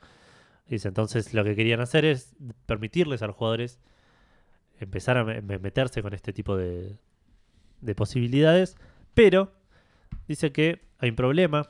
Sí. Estoy buscando sobre ese problema. Ella. Sí, sí, sí, aunque no parezca, estoy hablando de lo mismo que vos. Ok, dice que hay un problema que los modders... eh, Tienden a. sí, sí, hay un... Los, hay- los mods más populares. Claro, el chabón dice que no quiere restringir a los modders, a la, la- la- a la comunidad de modders, pero si la tendencia se inclina mucho hacia lo pornográfico y ese tipo de cosas, no, o contenido de adultos o desnudez, va a tener que o, o restringirlo o removerlo absolutamente porque el dueño de los contenidos debería ser Square Enix y no, no, es, no es la imagen que Square Enix quiere que tengan sus juegos. Claro. Eh, así que nada, la posibilidad mods está abierta, pero no sé cómo van a... Tipo, yo creo que es un switch que van a tener que hacerlo, tipo lo de activar que se pueden poner mods, es un switch que lo van a tener que hacer cuestión de que lo puedan prender y apagar muy rápido. Ah, mira. Porque... Sí, igual nada, si el día de mañana quieren. No, no digo porque lo van a O sea, cuando lo desactivan. lo- pero digo, van a activar los mods y 10 minutos después va a haber tipo... Ah, sí, sí, va a ser. mods ¿viste de- cuando de los prendés y- cuatro en pelotas. Prendés y apagás la luz, tipo, para, para Claro, ver sí, qué sí. estén dando, qué sé yo. Sí, sí, así tiene que ser. Y tipo, en, en ese clic clic ya va a haber tipo una pija de Noctis dando vuelta por, por el workshop. Para algún Final Fantasy de algún muchacho. claro. Estoy buscando eso porque no estoy pudiendo encontrar eh, la página de Nexus Mods como lo como buscaba yo antes. Te permitía buscar los más los más descargados y los más eh, eh, apoyados, digamos. Y no me no no me estaría dejando tampoco. Me parece que porque no estoy, ah porque está bien no estoy logueado. Cuando me logué y andas a ver cuál es mi clave, este eh, podría ver porque me parece que el primero Yo creo poder el segundo y o el tercero, como mucho, eran tetas en Skyrim, por él. Sí, seguro. Había un mod que eran todas las mujeres de Witcher desnudas. Tipo, No, está bien, está bien, pero digo, el- el- el- que, que haya no me no es a lo que iba, porque es obvio que hay, pero que que, sea son- popular. Claro, es el segundo o el tercero más popular de Skyrim, casi seguro. Este, ah, mira, me acordé de la clave. Oh, una nueva password. Listo, chau. Nos quedamos con la duda, muchachos. Para variar. Bueno, Eh, y después dijiste algo de una Switch. sí. Porque esto igual lo puse más que nada porque no, no es mucha muy noticia, pero la semana pasada hablamos de que eh, de que Tabata había dicho que se iba a venir a, a un a una el Final Fantasy XV iba a venir una consola que rimaba con Twitch. ah, sí. Eh, vos dijiste, hiciste un comentario de que el Final Fantasy XV no corre en la Switch. No. Lo cual es obviamente que no corre en la Switch. Sí. Es algo que me pareció absolutamente absurdo. Y lo confirmaron esta semana. porque hicieron un par de pruebas con el Final Fantasy XV en la Nintendo Switch. Y no consiguieron los resultados deseados, digamos. Claro. No Eh, pasaron los 4 frames. Probaron el, el engine, el Luminous Engine, que es el que corre el juego, y dijeron que no pudieron sacar el, la- la- la- no le pudieron sacar el, mayor jugo Claro. al motor. Ojo, lo, lo tiraron así como estaba arriba de la Switch. digamos. Sí, no sí, hicieron ningún era- tipo de optimización, no hicieron nada y no hicieron más tests todavía. Pero todo indicaría que el juego es demasiado grande para la Switch, por lo cual mantengo lo que dije la semana pasada. Si sale Final Fantasy XV para Switch, va a ser el Pocket Edition que se viene ahora para tablets. Claro. Probablemente en alguna edición Un más, poquito más premium. claro, me- menos mobile friendly, más console oriented. Bien, hagamos un paréntesis ahora hablando de la Switch, porque tenemos dos novedades de Nintendo.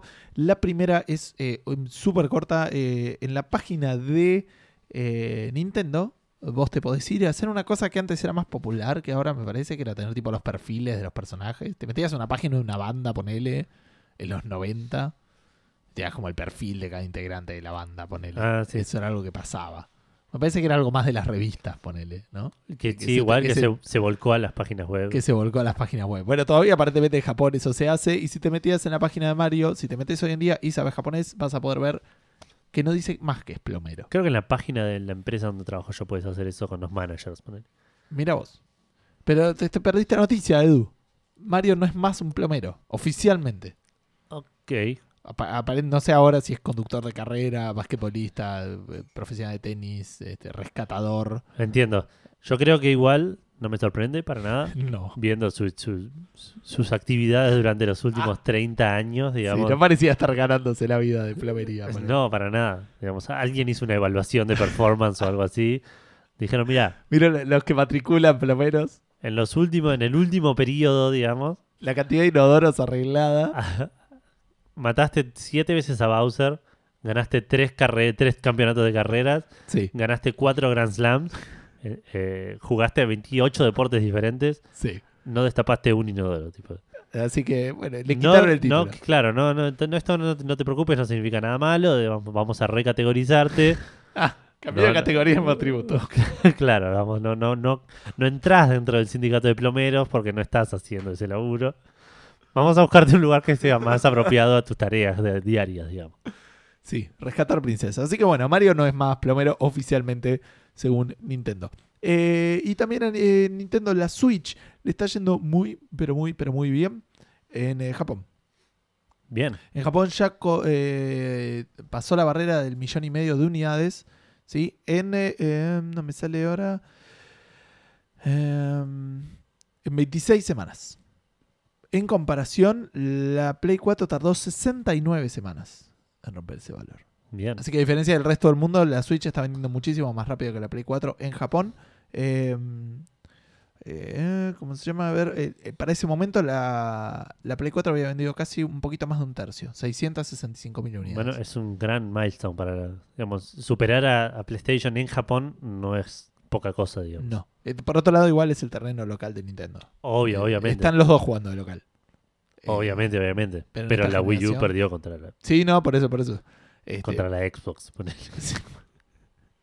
La Wii U perdió contra todo. Perdió contra el episodio 44 Café Fandango. Claro. Eh, bueno, eh, volvemos entonces a los juegos que le gustan a Edu. Sí, y acá empieza el, el- el- el festival de humo, digamos. eh. Porque esta es una noticia, no noticia medio rara. Atlus hizo como un video en el cual buscaban gente para trabajar en un nuevo RPG de fantasía que están, ¿Quién es haciendo. Atlus, Edu? Atlus son los que hicieron el- la- los juegos Persona, los juegos Shin Megami Tensei, los juegos eh, Disgaea, entre un montón otros, digamos, Sí, y particularmente el Catherine. digamos, particularmente por la noticia. por la noticia en la que estamos por mencionar, digamos. Entonces estaban buscando, eh, hicieron un video en el cual buscaban como reclutar Gente. gente para un nuevo proyecto de un RPG que no anunciaron todavía, Ok. de eh, seteado en un mundo de fantasía. Para esto, al principio del video, aparecía un personaje que en el juego Catherine es un personaje de televisión, digamos, eh, llamado Golden Playhouse, y acá aparecía como... eh, ah, no, el- está bien, no. El personaje... Golden- la- el- hay un programa de televisión en el juego que se llama Golden Playhouse y el personaje se llama Ruishida, también conocido como Midnight Venus. Ok. Este personaje aparecía en este video de Atlus, Bien. esta vez llamado como Golden Employment Special, Sí. eh, como que hacía una introducción al principio, así hicieron toda la charla de, de- de reclutamiento que estaban haciendo, y al final apareció de vuelta la minita para cerrar, diciendo, y esto es la traducción gallega que hizo el chabón este que, que vio el video porque estaba en japonés, decía, por Dale. cierto, yo también estoy esperando ese nuevo RPG de fantasía, pero ¿no habrá algo que pueda hacer yo en ese juego? No, eh, eh, no perdón, no, ¿no habrá algo que pueda hacer yo? ¿No os estáis preguntando muchos de vosotros lo mismo? Habla- eh, como haciendo Claro. referencia al Catherine, digamos. Sí. Va, a Eh, su, a su rol, a ella, A su, rol, a su rol, claro. a su personaje. a su uni- el, el único juego en el cual su personaje Sí, tuvo un rol, exacto. digamos. Eh, esta vez yo seré la, pro- la protagonista, dicen. No, es broma. Y al toque hace una pausa y dice, ¿cómo? ¿Que tengo una oferta de trabajo sobre la mesa? Y ahí termina el video. Ah, ok, ok. De esto se presume que puede llegar a haber alguna intención de hacer algo dentro del universo de Catherine con esta minita o incluso un Catherine 2, digamos. Claro. Pero de vuelta, humo. Me Humo lo re debo al Catherine. El, el Catherine es un gran, Aparte gran es un juego excelente juego, claro. del que aprovecharía muchísimo que estuvieran en, En Vita. en Vita. Sí, sí, sí. Estaría bueno. Sí. Es, sí, es un excelente juego. Claro. Me gustaría jugarlo de vuelta en algún momento con, con un final bien, digamos. Sí, con, con, con coherencia, digamos. Claro. Porque vos lo jugaste con, con el traidor Soya, eh, Ah, sí. eligiendo, eligiendo la mitad de las cosas cada uno, ¿no? Una cosa Sí, así. íbamos como decidiendo, teníamos como una, una dicotomía ahí. No, digamos, en ningún momento hubo algo que, él decía yo quiero esto y yo decía yo quiero esto. Pero como que íbamos como comprometiendo las elecciones. Le decían que sí a todas, ¿eh? esa la posta. no, porque de hecho caímos bastante en el medio. Ah, mire. Así que nada. Nada, muy lindo juego. Eh, Hablando de Cat, no, eh, juegos de Edu, por eso hablando de Cat. Vamos Cat a- An. Claro. Eh, hay un juego de mesa llamado Settlers of Catan. Sí. El llamado Gateway Board Game, digamos, el juego de entrada a los juegos de mesa. Sí. Es un juego de mesa muy lindo que lo recomendamos a cualquiera que le gusten los juegos de mesa. Particularmente al señor Falduti. eh, no, nada. Sí, sí. Sí, definitivamente. Que sigue defendiendo al TEG. Sí. Juego indefendible. No, no, no, no entremos en, en polémicas. Eh, va a salir una versión del Settlers of Catan en versión VR. digamos. Ajá.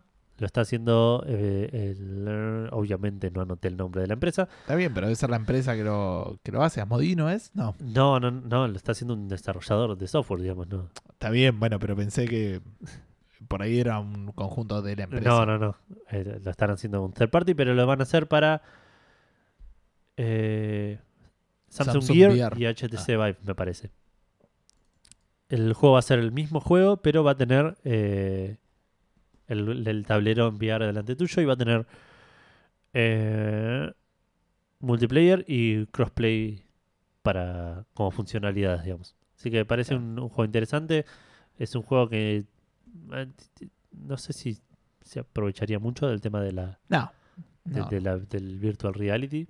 Pero es un juego que estaría bueno igual tener en, en digital, Sí. que no sé si existe. sí, sí existe. ¿Sí? Sí, sí. Eh, para móviles seguro. Eh, Experiment Ah, 7 está- se llama, Experiment perdón, la 7, ahí está. Eh, y me parece que está en Steam, ¿En serio? casi seguro. Y después está ese juego de mesa que, que nos habían sugerido en la respuesta a Fandango hace un par de semanas, que es como el simulador de, de juegos. Ah, el Tabletop Simulator algo así. Hay un, eh, de hecho, free to play, uno que se llama Play Catan Universe. Y es un, es un juego free to play. Pero es el Settlers of Catan. Eso pareciera, sí, pero por ahí es el básico, no sé, ahí le pongo Play Game. Me Bueno, lo bajo y Gustavo se puso a... vemos qué onda. La recepción es mezclada, igual es mixed, así que Ok. pueden pasar cosas turbias acá. Eh, me toca a mí, último Sí. juego de, de los que a Edu le gustan. Es este el South Park, pero no vamos a hablar del Stick of Truth, vamos a hablar del Fractured But Whole, Sí. el, el, No sabemos si me gusta ese. el Naughty. Estimamos que sí.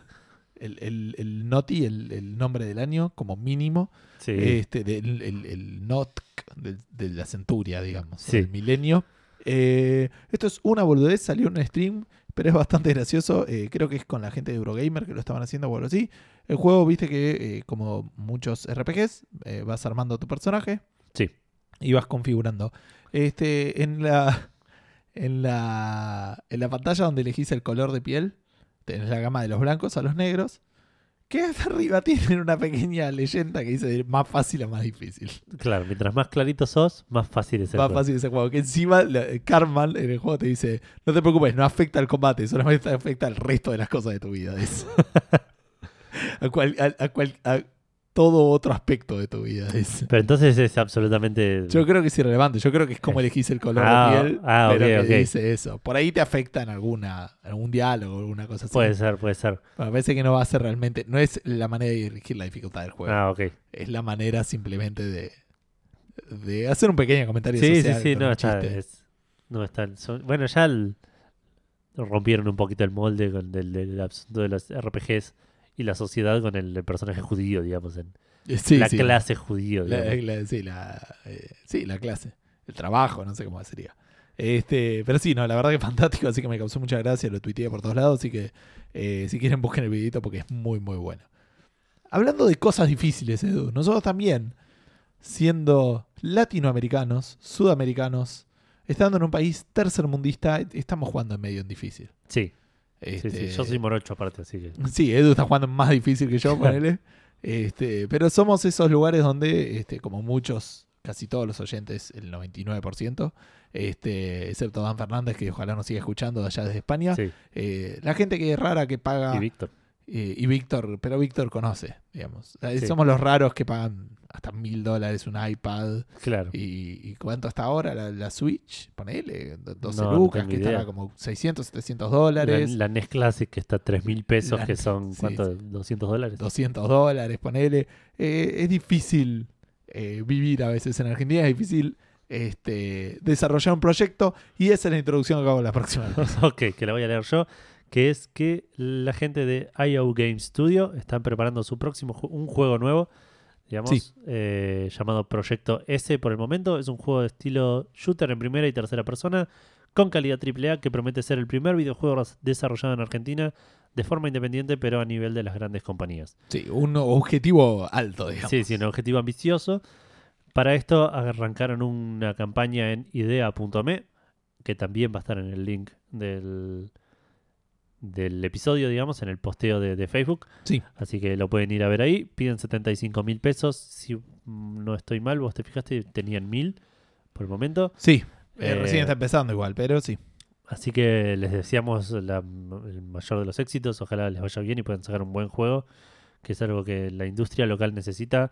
No quiero decir con esto que no haya buenos juegos, digo, pero No, no, obvio, pero todo siempre buen es bueno. juego a- a- aporta al, al- al desarrollo de la industria. Claro. Así que muchos éxitos para todos y si pueden darle una mano, mejor. Eh, Sí, si les interesa la campaña. si les eso. interesa, claro, el estilo de juego y lo, y lo que ven.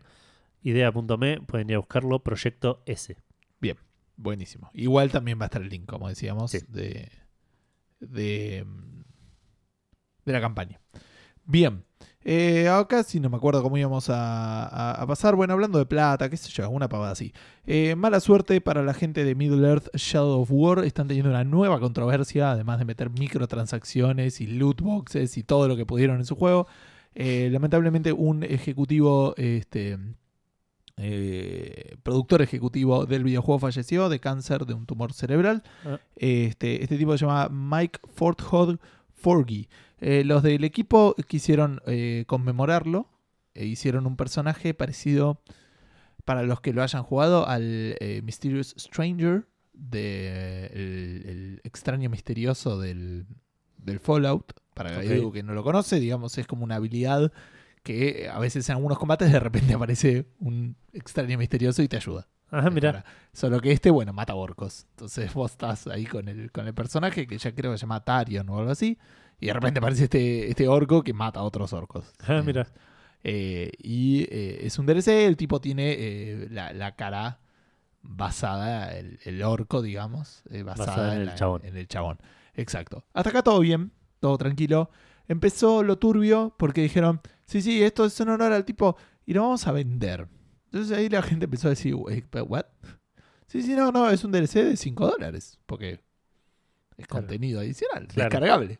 Eh, no, no, pero bueno, esperen. Eh, se va a donar una parte de la plata, que no es una parte toda, se supone. Porque, ¿qué pasa? Ellos te dicen, por cada, por cada DLC que se venda, 3 dólares con 50 van a ser donados a la familia. la primera pregunta obvia es qué pasa con los otros cin- 1.50. Eso es fácil, va al que te vende el contenido. Steam se queda con un 30% y el resto de las tiendas también lo, lo cobran. Claro. Así que es el estándar, digamos, así que de ahí se iría el otro un dólar y medio. Así que estamos todos felices y contentos, sacaron el DLC, se puede precomprar incluso, este, y esa plata va a la familia, hasta que te pones a leer la letra pequeña de la, de la página, Sí. donde dice la siguiente frase. Las donaciones van a ser hechas en las compras de cualquiera de eh, los estados de Estados Unidos, excepto Alabama, Hawái, Illinois y no sé, algunos más, Massachusetts creo que es, y dos más que no tengo idea dónde son. Vos decís, bueno, ¿por qué? Bueno, bueno, se puede buscar. Estos son los estados donde hay que registrarse para hacer este tipo de campañas de donación. Ah, ok. Sí, bueno, y registrate, chabón. ¿Y qué pasa con la plata que se compra ahí? ¿Qué pasa con la plata? ¿Qué pasa con la plata de los DLCs que se venden en todo el resto del mundo? Claro. ¿Me entendés? Entonces, hay uno que le dijo, che, yo estoy en Canadá. Eh, comprando el DLC, ¿puedo ayudar a la familia? Y respondieron, no. no, pero, pero podés ayudarnos compartiendo el- la noticia, qué sé yo. Eh, después, la gente de EA, o sea que aparentemente todo el resto del mundo, el principio sería que va a las arcas de EA. Ok. Sí. Eh, no, ahora estoy. perdón, ahora estoy dudando de que, de que sea EA, pero me parece que sí, ¿no? Eh, es, es Warner. ¿No es Warner?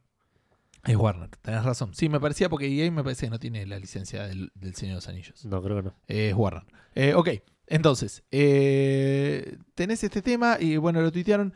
Después, Warner Bros. Acá lo tenía. Este, sacaron una, una publicación que decía: ni Warner Bros. ni Monolith Entertainment, que son los desarrolladores, van a, van a recibir un peso o van a obtener ganancias.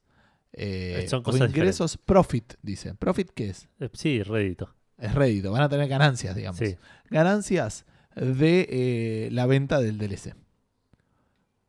Pero no te dicen qué va a pasar con toda esta plata que sale. O sea, Claro. y cuando preguntó a la gente de Polygon le dijeron lo mismo, le dijeron esa frase, y es como que siguen sin aclarar a dónde va a ir esa plata o a qué caridad va a ir, ¿me Claro. entendés? O sea, qué va a pasar. Así que fue todo como, arrancó muy bien y terminó muy Tuvo turbio. una, claro, tuvo una intención buena, pero la peor ejecución. Sí, un parecido a los grandes publishers de los videojuegos. Claro.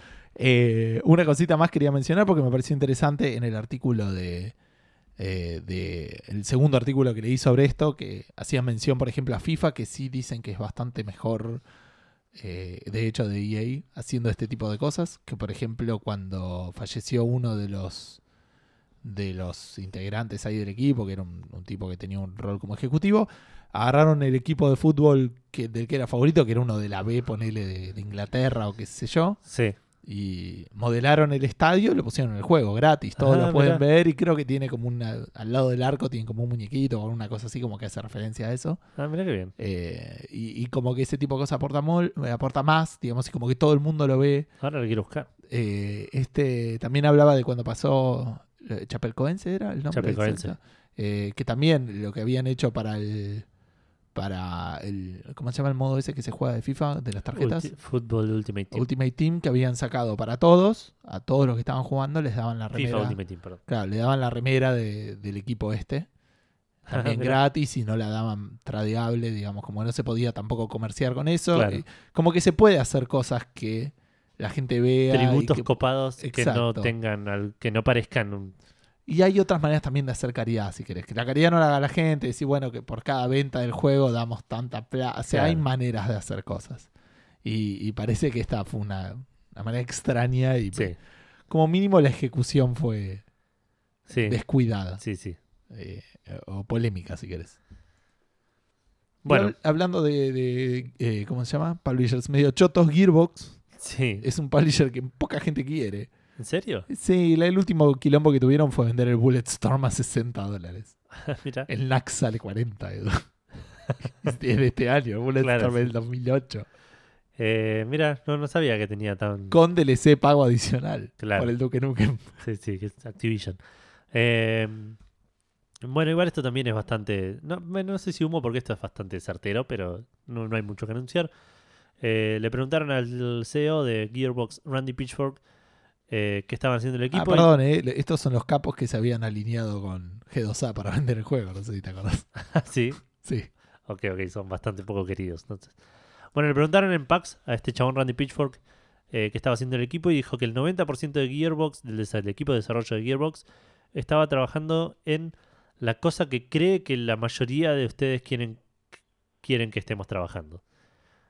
Lo cual es- parece ser Borderlands 3. Sí, sí, sí. Todo apuntaría a eso. Así que la, la- la noticia sería esa, estaría el Borderlands 3 en desarrollo y yendo a cosas menos, eh, Menos vaporias. claro, menos inconsistentes, menos in- in- ¿cómo es la, la- la palabra? Intangibles, menos intangibles. La voz es más tangible que esa de que. Sí, que- exacto, muy bien. Eh, se viene una especie de elige tu propia aventura para las plataformas, las populares plataformas de gaming Alexa y Google Home. What? O sea, el, Chromecast es Google Home. O algo así. O la aplicación con la que usas el Chromecast es Eh, Google Home. claro, pero Google Home tiene igual su propio aparatito de, de- de Google. digamos, Ah, está bien. Su, Apple TV. No, no, porque son. no, son Ah, es más tipo de domótica, decís. De eso que te controla. domótica es la tecnología aplicada a la casa. Claro, O sí, sea, sí, que- sí, que te es- apaga las luces, depende de la heladera. es un parlante Bluetooth que con un con una AI adentro, digamos, con un Siri adentro. Claro. Eh, bueno, estos dos que dije, que recién mencioné recién, Alexa, que es el, el, el- ¿cómo era? Domótica Sí. de, de- de Amazon y el Google Home, van a tener un juego hecho por BBC, la, la cadena de televisión, que va a ser como una especie de eh, drama interactivo a través del audio, lo cual parece, parecería ser algo simple de hacer, digamos, algo eh, como que no, no tiene mucha vuelta, tipo, te pongo una historia y te hago elegir las cosas, Ok. pero tiene como un giro de tuerca como bastante... el Mass Effect, ponele.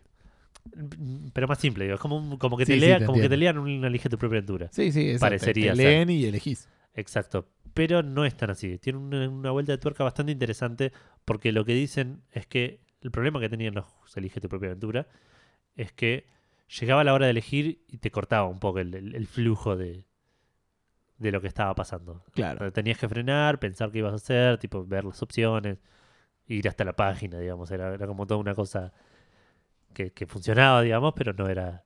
Yo leí banda de libros de Eligiendo para Yo leí 4 o 5 No, yo leí mucho. Tenía una colección, entre comillas. y, Tenía el solo, primero. y solo uno llegué al mejor final de uno, digamos. Ah, yo no- eso no me acuerdo, pero los leí hasta Me acuerdo porque estuve leyéndolo un montón de, bueno, un montón de tiempo, por ahí fueron tipo un día. Pero digo, estuve leyendo un montón y llegué a un final recopado y, y me sentí orgulloso porque usualmente pierdo al toque en esos juegos. Claro. Tipo, ¿suena el teléfono? ¿Lo atendés? No, ok, terminaste entonces. Sí, sí, sí, sí. Yo tenía uno. Oh, y están re buenos. Eh, aparte, otra cosa que quería contar antes de la anécdota: el- el- los Elige tu propia aventura fueron mejorando porque al principio cada página era una decisión. Por lo tanto, la historia tenía mil finales Claro, y no se desarrollaba mucho. Entonces, ponele, si agarrabas el primero tenía como cincuenta y pico de finales y si agarrabas el libro, ponele 40 o 50 tenía 13 finales, 12 Claro. finales, 20 finales. Como que podían desarrollar mucho más la historia, ¿me entendés? claro, claro. Eh, en eso lo habían aprendido. Me acuerdo uno que tenías que. hacías un. Te ibas un. Re exagerado, era terrible. Escucha esto. Eh, te ganabas entradas a lo Charlie y la fábrica de chocolate para probar un parque de diversiones nuevo y fantástico y espectacular. No me acuerdo si esto no lo conté ya en Café Fandango, estoy dudando. No me suena, ¿eh? Eh, Pero no te presto pero como al- alto parque de diversiones, espectacular, de toda la tecnología, y vos y otros chicos se lo ganaron, ¿me entendés? Para pasar un fin Sí, de sí. semana solos ahí. Claro, Llega la primera noche, te dan un banquete. Yo llega la primera noche, estás en tu habitación, este, estás a punto de bañar y viene un pibe y te dice, chabón, vení, vamos a explorar el parque de la noche. No, capo. ok. Sí, sí, pe- pe- Estamos acá de invitados, vamos a portarnos bien y vamos Sí. a hacer las cosas como A, pasarla increíblemente bien. Bueno, le podías decir que no. Eh, no era lo que el libro quería. No, obviamente. Había un par que dijeron, bueno, si no te he, he leído unas páginas que decían, bueno, macho, si no te gusta la aventura, ponete a leer. O sea, no, no así, pero como diciendo, bueno, nada, Claro, lo bueno. otro, porque si no, Sí, sí, no, ¿qué estás haciendo acá? jugátela algo. No, no, estos no fueron por ese camino. Decían, bueno, te quedaste en tu habitación, tenías ganas de jugar algo, pero te tenías que ir a bañar. Así que, qué mejor manera de poner la tele en una, en una cosita con rayitas. te la llevas al baño, te haces un baño de inversión. Se resbala la tele y morís electrocutado. Hubiese sido a explorar el parque de noche. ¿Qué querés que te diga? Terrible, pero digo, cero, ¿entendés? De core en un libro para chicos. Sí, sí, ¿entendés? sí. Nada, te suicidaste, digamos. Te suicidaste. Eh, O no, en realidad. Te, te moriste de un accidente, pero Sí, sí, sí. bastante, bastante grave. sí. Bueno, Eh, yo me acuerdo que había uno de fútbol que estaba que me gustaba bastante también. Que Ah. tenías que jugar al fútbol. sí, no, no. Sí, me imagino no, que. no haya sido. Entonces, yo tenía el de los vampiros, el de viaje por el tiempo, Claro. tenía otros. Eh, bueno, estábamos hablando de esto. Sí. Lo que Bueno, hicieron. decían que lo cortaba, digamos. Claro, lo que hicieron es darle uh, un, un giro de tuerca a esto, como yo te decía antes, en el cual tanto el narrador del- de la historia como el- la persona que lo está jugando son personajes de la historia. El narrador también. El narrador y el que lo está jugando son dos de los cuatro personajes que tiene la historia. Ok. Entonces todas las decisiones que las tomás, las tomás a modo de conversación con el narrador. En ningún momento te dice, si querés que pase esto, tal. O si Claro. John te hace preguntas y vos le respondés como hablando con otra persona. Che, ¿qué hacemos con tal? Sí. Matémoslo. Claro. Pero, pero te pregunté qué, qué gusto de helado querés. Matémoslo. Esto incluso lo llevan a, a un nivel más, a- más allá porque viste que la, la voz de, de estos sistemas es robotizada. a Lo, a lo- Sí. 2001, dice el espacio, digamos. no tanto, pero sí. Va robotizada, robotizada. Pero se nota que es, au- que es una, voz automática. No pensás que estás hablando con una persona. Cuando no, hablas sí, con sí, él. es verdad. No, no es, eh, pero tampoco es eh, el tema este de Radiohead. No, no, no, no es Eh, Exit Music, eh, Happier. Fit- Fitter Happier, está, no, no es eso, digamos. Claro. Eh, en el medio. Entonces lo que, lo que hicieron es como que le dieron un contexto a esa, a esa, a esa voz, digamos, y la voz realmente es una especie de máquina que te está hablando porque estás formando parte de un test, una cosa así. Así que parece ser que está todo medio pensado para que en ningún momento te des cuenta que estás... Claro, que parezca. Que sea lo más inmersivo posible. Ah, Hay que ver que es cuando salga, que no tiene fecha todavía. Eh, cuando salga, ¿qué onda? Hay que ver si lo vas a poder jugar en, en- contra Sí, tipo... nosotros no lo vamos a jugar nunca jamás en la Pero vida. no sé si por ahí lo puedes jugar contra Google, ponele, contra, en- con el celular. Sí, puede no sé ser. si hace falta que sea... Por ahora es como aparentemente apuntado para esto. Sí, Pero- sí, sí, obviamente. Pero bueno, igual la otra vez un amigo tiene una Alexa y me dice que podés jugar juegos, te hace adivinanzas, te hace... Ah, te debe contar chistes, esas boludeces que Claro. también hacen las cosas. La Siri, y por lo que me Claro. dijeron, en realidad. Eh, bueno, esto no sé cuál es la relación, pero vamos a hablar de Magic, de cosas que Gustavo hacía cuando era más joven. Eh, Magic the Gathering, Sí, como jugar, leer libros, elige tu propia aventura. claro. Este, eh, yo estuve jugando bastante que al, al Magic Duels, que fue Sí. reemplazado, el Hearthstone de Magic, que Claro. fue eventualmente reemplazado en mi catálogo por el juego de, de Plants. mm, Plan vs Zombies. Pues creo que principalmente no solo porque me gustó mucho, sino también porque lo puedo jugar en el celular. Y el otro Claro. solo lo tenía en el iPad, digamos. Em, aparentemente eh, era un juego que para mí estaba relativamente bien hecho, más o menos algunos quilombos que tenía, y era muy, muy agradable eh, al uso del usuario porque tenía esto de que no te salían cartas que, no te, que ya tuvieras. Entonces eso lo- lo hacía muchísimo más. Claro. Podías realmente completar colecciones y en ese sentido era mucho más amigable al usuario. Eh, no lo más rentable seguramente, pero bueno, decidieron eso probablemente para competir con Hearthstone en otro nivel. Claro. Eh, bueno, aparentemente va a haber un nuevo juego de Magic eh, que está haciendo ahora interno, en un equipo interno de Wizards of the Coast, eh, que se llama Magic the Gathering Arena.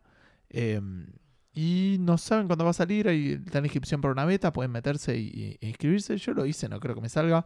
En principio va a salir para PC y eh, debiera ser un juego rápido, excitante y fácil de seguir, pero con todas las reglas de Magic. Excitante. Exciting. No sé cómo Ok. traduciría, señor. Sí, Pero emocionante. Eh, rápido, emocionante y fácil de seguir. Nada de esas cosas, excepto emocionante, a veces se dan en las partidas de Magic. Así que no sé cómo comparar ese tipo de cosas, porque es un juego que se traba todo el tiempo. Es Sí. re divertido, eh, pero en todo momento puedes interrumpir y como que eso Claro. es mucho más difícil de, sistematizar, digamos. Pero bueno, se viene un nuevo juego de Magic llamado Magic the Gathering Arena. Ok. Ese el juego, este, Magic es como que sigue reviviendo, ¿viste? Cada vez que este, parece que está muerto, Claro. vuelve, vuelve a la vida a Como un los zombie. zombies. Como un zombie. No es el único juego de que vamos a hablar de ese tipo. eh, pero en el medio vamos a hablar del Dead Rising 4, un juego de zombies Sí. que también estaba muerto, pero volvió a la vida. Este, para la Play 4. Básicamente era un juego que salió exclusivo para Xbox One a fines del año pasado. Después salió para PC, un Sí. tiempo después. eh, o al mismo tiempo, no me acuerdo. Me parece que el 3 fue exclusivo de Xbox One. Y Ya después salió para PC. Y me parece que el 4 salió ya para las dos consolas. O para la consola y para PC. Seguro no salió para Play 4. Estás hablando con una persona que creía que el Dead Rising 4 no existía, ponele. Eh, eh, no, el, Dead Rising 4 para mí es como el Sims 4 para vos. Claro, puede ser, pero no, si yo sabía que existía porque volvió a Frank West y le cambiaron el actor de voz y todos nos enojamos por eso. Este, el Dead Rising 4 en Play 4 va a traer algunas cosas adicionales. Obviamente va a traer todo el DLC. Sí, Y- salió al mismo tiempo para PC y para. Bien. Eh, y, aparte medio, choto, medio navideño el asunto. Salía tipo en diciembre. Sí, en diciembre y después en Steam salió en marzo, ponele. ah, ok. Y ahora va a salir igual en eh, de vuelta en diciembre en Play 4, digamos. ¿no? Sí. Como para esta Navidad. Claro. Eh, les decía que viene con todo el DLC, viene con el, el juego, obviamente, y va a tener un, un contenido bonus que tiene algunas cosas de Capcom, con distintos personajes de Capcom y habilidades. Puedes tipo jugar con ropa de Zangief, puedes jugar con ropa de Kami, puedes jugar ropa con ropa de. Espera que me acuerdo Vi de. Mega Man, por ahí. De Mega Man, sí, pero este te va a sorprender un poco más. Con ropa de Cecil podés tener. Incluso. Ajá, mira. Del este, Ghost Trick. Ghost Trick. Sí, sí. Así que muy loco todo eso. Y va a estar 50 dólares. Y va a salir bueno, en diciembre de este año. Y los que tengan Xbox 5 de One. diciembre. Gracias. Los que tengan Xbox One y eh, PC, el DLC este adicional que sacan para Play 4 va a ser gratuito. Este, cuando salga el juego A de- partir de ese día, claro. a partir del, del día que salga el juego de Play 4.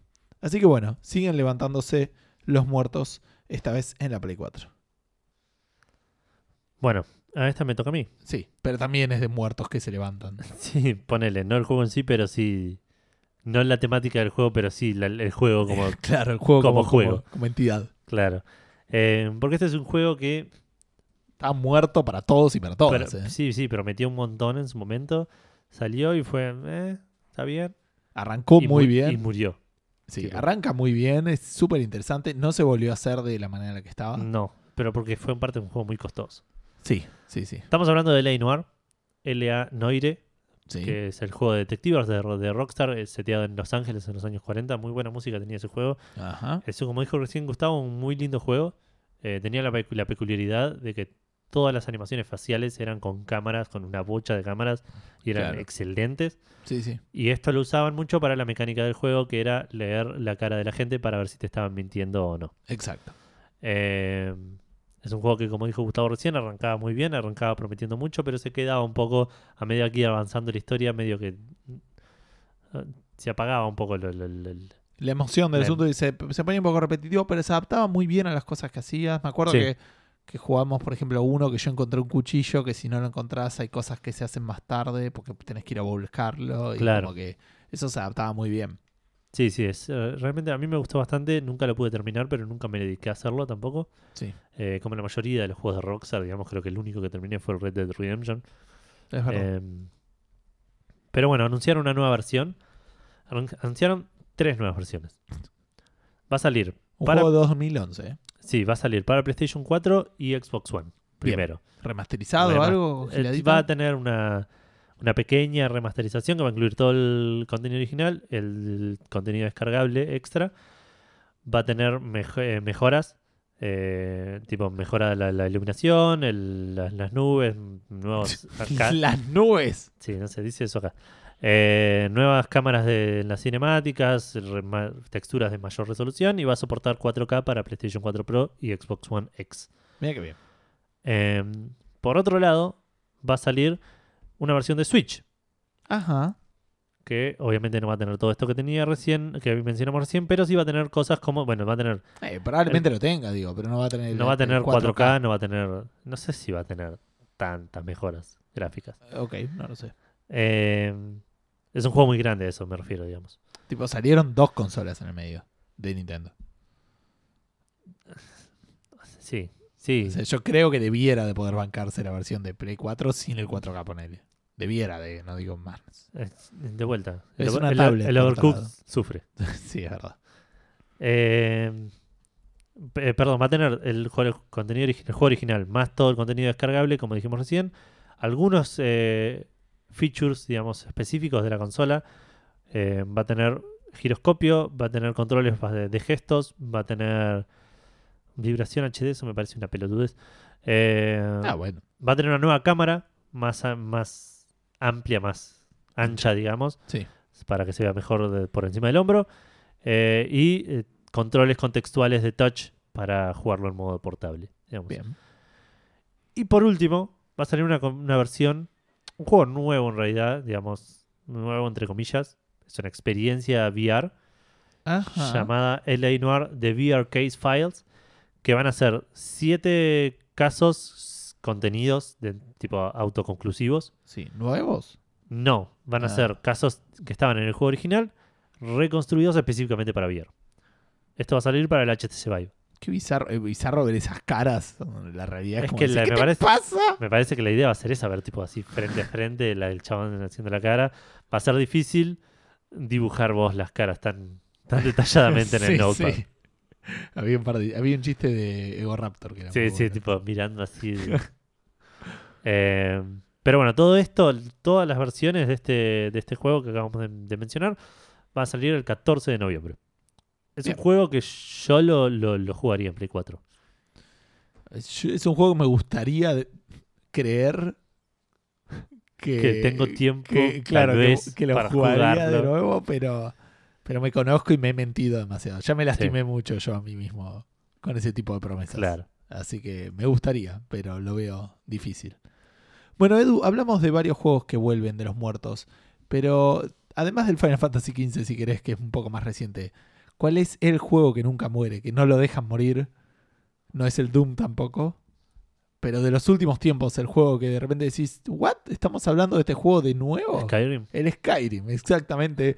El, el GOTY de 2023 cuando salga para anteojos, Google Glass. para Google Glass, es el Skyrim. No vamos a hablar de Skyrim, vamos a hablar de Bethesda, esa es la conexión que pude armar.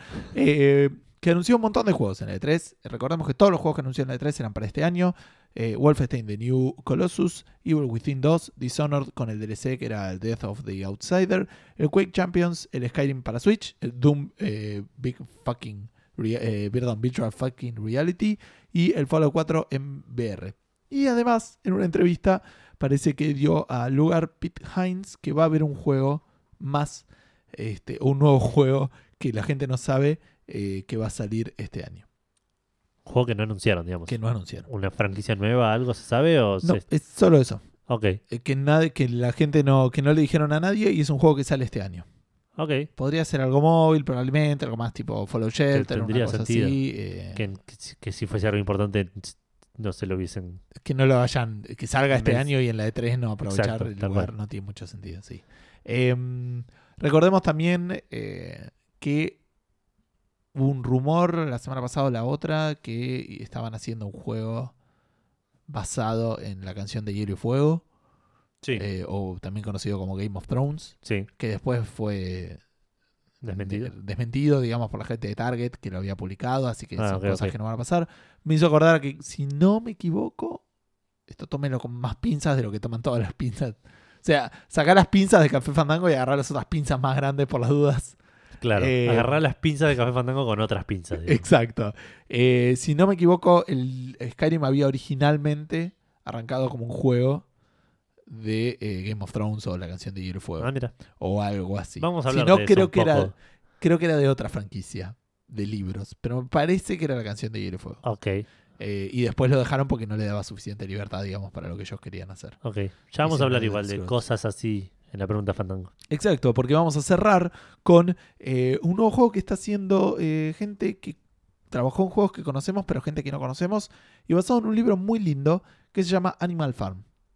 Eh, Rebelión en la granja, en español. Sí, ¿Lo leíste? lo empecé a leer cuatro veces. Chabón, es muy lindo libro, a mí me hicieron muy leer corto, en me dijeron aparte. Es corto y Lo es tengo, lo muy tengo en Kindle en inglés y nunca me senté tipo a decir, bueno, lo voy a leer. No, sí, tenés que leerlo definitivamente. Es, Llegué es- hasta la parte de la rebelión y tipo, Ese es el primer capítulo. Exacto. Es como leer un libro, un libro de Goosebumps, de, de escalofríos y decir, llegué hasta que apareció un monstruo en el segundo capítulo. ponele.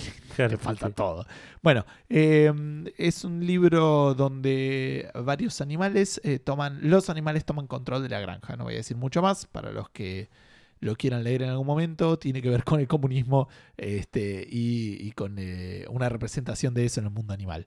Muy, muy lindo, muy, muy entretenido. eh, y aparentemente lo van a poder jugar también.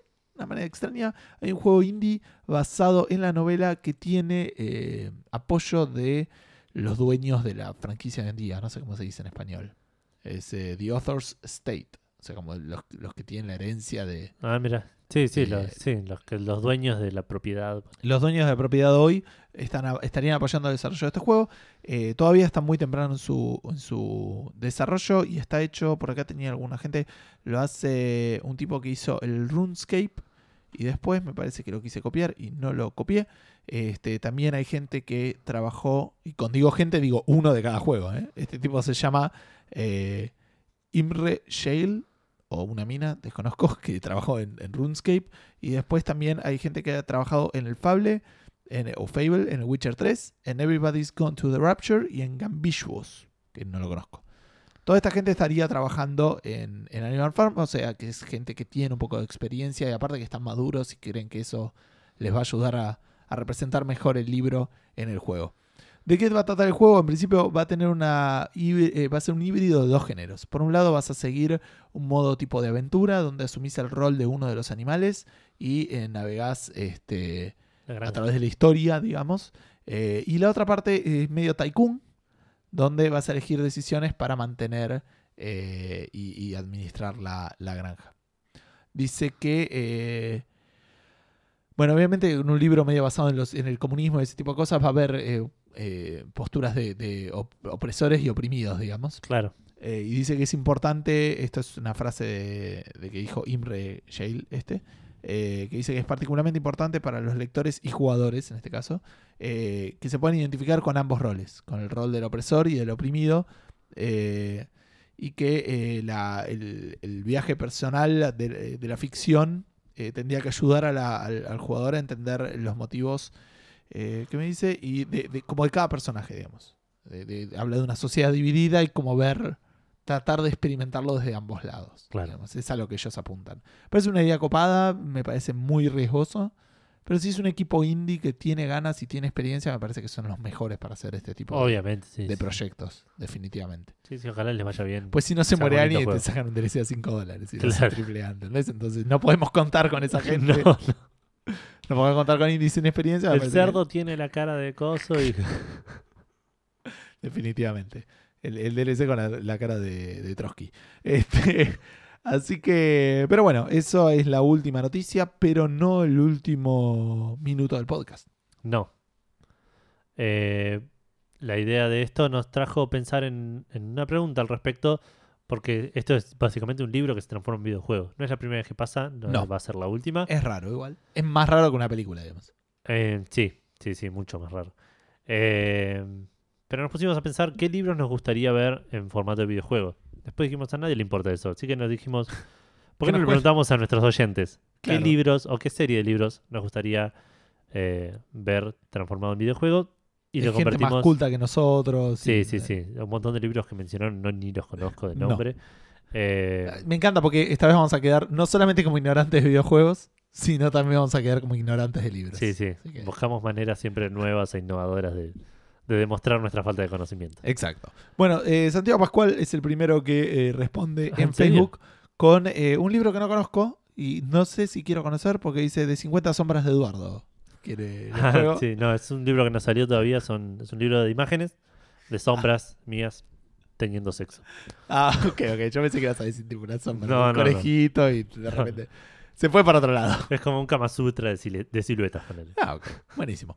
Lautaro Castaño dice: Hay un libro que adaptaron a película el año pasado, I'm not a serial killer, no soy un asesino serial, que creo que quedaría bien como juego de Telltale o como una aventura gráfica más bien simplona. Sí. Es, es la.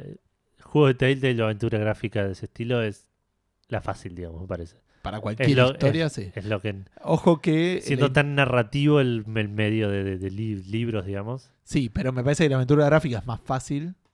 Ni, tienen dificultades distintas, pero un juego tipo Telltale te tiene que dar muchas alternativas y opciones. Y Puede la ser. historia ya está contada, ¿me entendés? Puede ser, puede ser. Eso lo veo más complicado. Lucas Comesani había puesto una respuesta más extensa. Eh, ahora ya estoy leyendo, no es No es que yo dije que él había puesto. Claro, él sí. dice había puesto. Eh, pero después lo pensé mejor y me decanté por otra opción. El Eternauta. Realmente no tengo idea qué mecánica implementaría para la jugabilidad. Supongo que sería como los de Telltale. Em, antes de ir a eso, para mí no. eh, para mí estaría... ¿Vos leíste el Eternauta? No. Es un lindo libro, muy lindo. Donde la gracia del asunto es que... Spoiler de los primeros tomos. Del primer... No Ok. tomo, de la primera parte. Y digamos que empieza a nevar. Y la nieve mata a la gente. Y, y todo eso después se convierte en una invasión extraterrestre, digamos. Pero la gracia, eh, para mí hay un montón. Primero ya podría ser tipo un sur- survival a lo This World of Mine. Porque después, claro, los tipos en la casa empieza a hacer una vez que se enteran que pasa esto. Claro. que- porque aparte estaban haciendo un asado, es, de acá, ¿viste? Sí, sí, sí, sabía, sabía. Estaban haciendo un asado, es como estaban en una reunión. eh, Muchas veces me pregunté de quién era la propiedad hoy en día del Eternauta. ahí desconozco un poco. Porque también en algún momento se me ocurrió que estaría bueno juego de, al respecto. Sí, sí, sí. Aparte, obviamente, que después tipo combaten en, cerca de la cancha de River Plate, ¿viste? Esas cosas que a uno Claro, le, sí, le sí, le llaman más cuando. Lo Pero bueno. que, bueno, no sé. No, estaba en otro lado, pero hablaba del Reversion, juego de una aventura gráfica argentina, que lo que más me llamó la atención de ese juego fue, Ver una parada del Ver- Super B. claro, ver la, la línea B en, en un futuro distópico del Claro. Hospital Garrahan, ponele. Eh, pero bueno, volviendo, digamos, como que el, el tipo, como la- estos tipos se arman, se hacen como una especie de, de traje antinieve, digamos, como tipo de radioactividad, pero, pero con cosas que tienen en la casa y como que salen a buscar cosas y como que ya con eso tenés Sí, sí, tenés un survival. este, hecho y derecho. Claro. Y después, bueno, podría ser también un poco más de acción con la parte un poco que va más adelante. Claro. Em, ya que esto me interesaría saber porque a la gente no le gustó el de Jurassic Park de Telltale. Fue el primer día de ellos que jugué eh, y me encantó. El día de hoy no entiendo por qué no le gustó, pero sí de Walking Dead, cuando la mecánica del juego era exactamente la misma. Postdata, mi versión anterior, mi respuesta anterior implicaba o explicaba una especie de Total War basado en la historia argentina. Saludos. Eh, Puede ir, eh, sí, eso estaría bueno. sí, sí, y federales siempre fue algo relativamente interesante. sí. Eh, Em, Jurassic Park versus Walking Dead. sí, Be- mecánicamente son iguales. No, no- no hay nada que discutir ahí. Digamos, Jurassic Park fue el- la, la prueba prototipo de lo que terminó siendo Telltale. ajá. Me parece que Tell- es de lo, sí, lo que terminó siendo lo, lo que hace Telltale ahora, digamos. Me parece que The Walking Dead es eh, logra lo que logra a través de una muy muy buena historia y muy muy bien contada. Digamos que el Jurassic Park fallaba un poco en eso, en el que los personajes no eran tan agradables, toda la estética de lo que estaba pasando no era no estaba tan tan trabajada y, y, eh, estoy hablando de un juego que no terminé de jugar, pero que hasta, hasta donde jugué me gustó. Pero entiendo Sí, que sí. es inferior, muy inferior al del de Walking Dead, por estas cosas que te digo que me parece que es- la, la historia está mucho más tirada de los pelos y las cosas que pasaban se veían torpes, digamos. Es lo que recuerdo yo de haberlo jugado igual en el 2010, ponerle una cosa así. Eh, pero sí, me parece que, que si, lo, si, lo, si lo medís mecánicamente son juegos iguales, así que... Claro. eh, Pero, pero El pasa de- por otro lado, digamos, el, el- el fracaso. Entiendo. Nicolás Vanegas, Vanegas dice, agarraría la literatura de Poe y utilizaría un, un estilo gráfico parecido a The Cat Lady, que es un juego en blanco y negro, este, bastante como oscuro, digamos, y tétrico, y sería un point and click, haciendo que cada historia solo dure entre 15 y 30 minutos para completar nada muy jodido. Claro. Sería interesante, eh, trataría de meterle muchas, o sea, Poe tenía muchas cosas con la locura, y para mí lo que tiene muy bueno un juego, que a veces en, bueno, en los libros también se suele hacer, digamos, pero... Bueno, pará, ¿viste igual de Cat Lady? Eh, tengo, eh, busqué después- en su momento imágenes, Ah, digamos, pero no, no lo jugué. Eh, pero digamos, es como la idea de ver cosas que no necesariamente están y en el juego Claro. más porque, o sea, en el libro también te cuentan las cosas según la perspectiva de quien quieren. Entonces, en eso no es distinto. Claro, Pero en el juego sos vos el que reacciona frente a cosas que por ahí después te das cuenta que no es así. claro. Entonces, eso me parece que podría ser un concepto interesante. Pero, bueno, nada, depende un poco del, del cuento o de la historia que quieras agarrar. Eh, Santi Federiconi eh, arranca. Ah, bueno, no, después se me movieron los posts, pero arranca una tendencia de mm, respuestas de la gente de Nueva Partida o de Super Nueva Partida, este, diciendo que sería una redundancia hacer un juego de Ready Player One, pero estaría copado.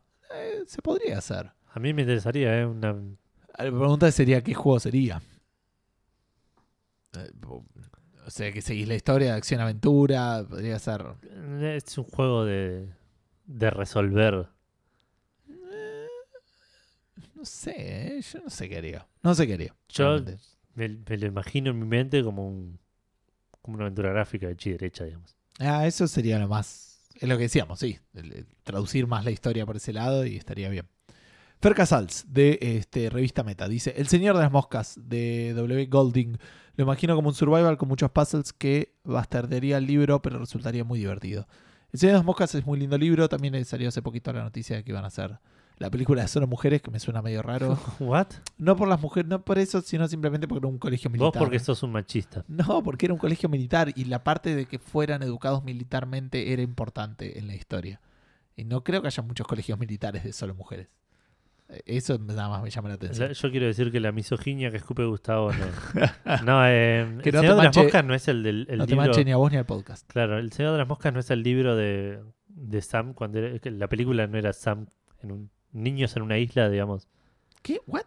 No, es la película de unos niños que se pierden en una isla y tienen que como Sí, sí, armar una sociedad. bueno, el- creo que el actor principal es Sam de chiquito. Ah, ok. En un momento pensé que estabas hablando de Sam de Checkpoint. What? ¿Qué hace Sam ahí? Por ahí podría ser una de las que No, libro. No, eh, sí, efectivamente es así. Son, niños armando una sociedad que se Eh, termina yendo toda la mierda, obviamente, obviamente. rápidamente. Este, cómo se pelean por recursos y cómo Claro, sí, sí, se se forman dos bandos, grupos. No lo Eh. leí, vi, la, vi pedazos de la película y vi el capítulo de Los Simpsons al respecto. Está súper informado. Yo leí el libro, gente, así que no, no se preocupen. Hasta ahora vengo ganando, me parece. No, ¿no? Yo- es el primero. Yo creo que vi el capítulo de Los Simpsons. En, en la cultura general de Argentina le gana a leí el libro. ¡No! Eh, y aparte, y, y leí más libros de Dirigente por Aventura. Eh, em, bueno, eh, sí, se podría hacer un survival. Habría que ver esto de. Me lo imagino también, si no más. eh, tipo, no, no quiero decir Tycoon, pero casi, ¿me entendés? Como tipo, teniendo como Ah. tu, tu parte de la isla y los otros. Y Ah, pero vos peleando manejás solo a, uno de los dos a bandos. uno de los dos bandos. Ok. Claro, me lo imagino así. Y peleándose Ah, por bueno. recursos y pudiendo mandar sí. chicos. Un que- Age of Empires, ponele. Claro, tentar a los. Porque nada, había, había cambios de bandos y esas cosas. Claro. Normalmente igual bastante de un lado para otro.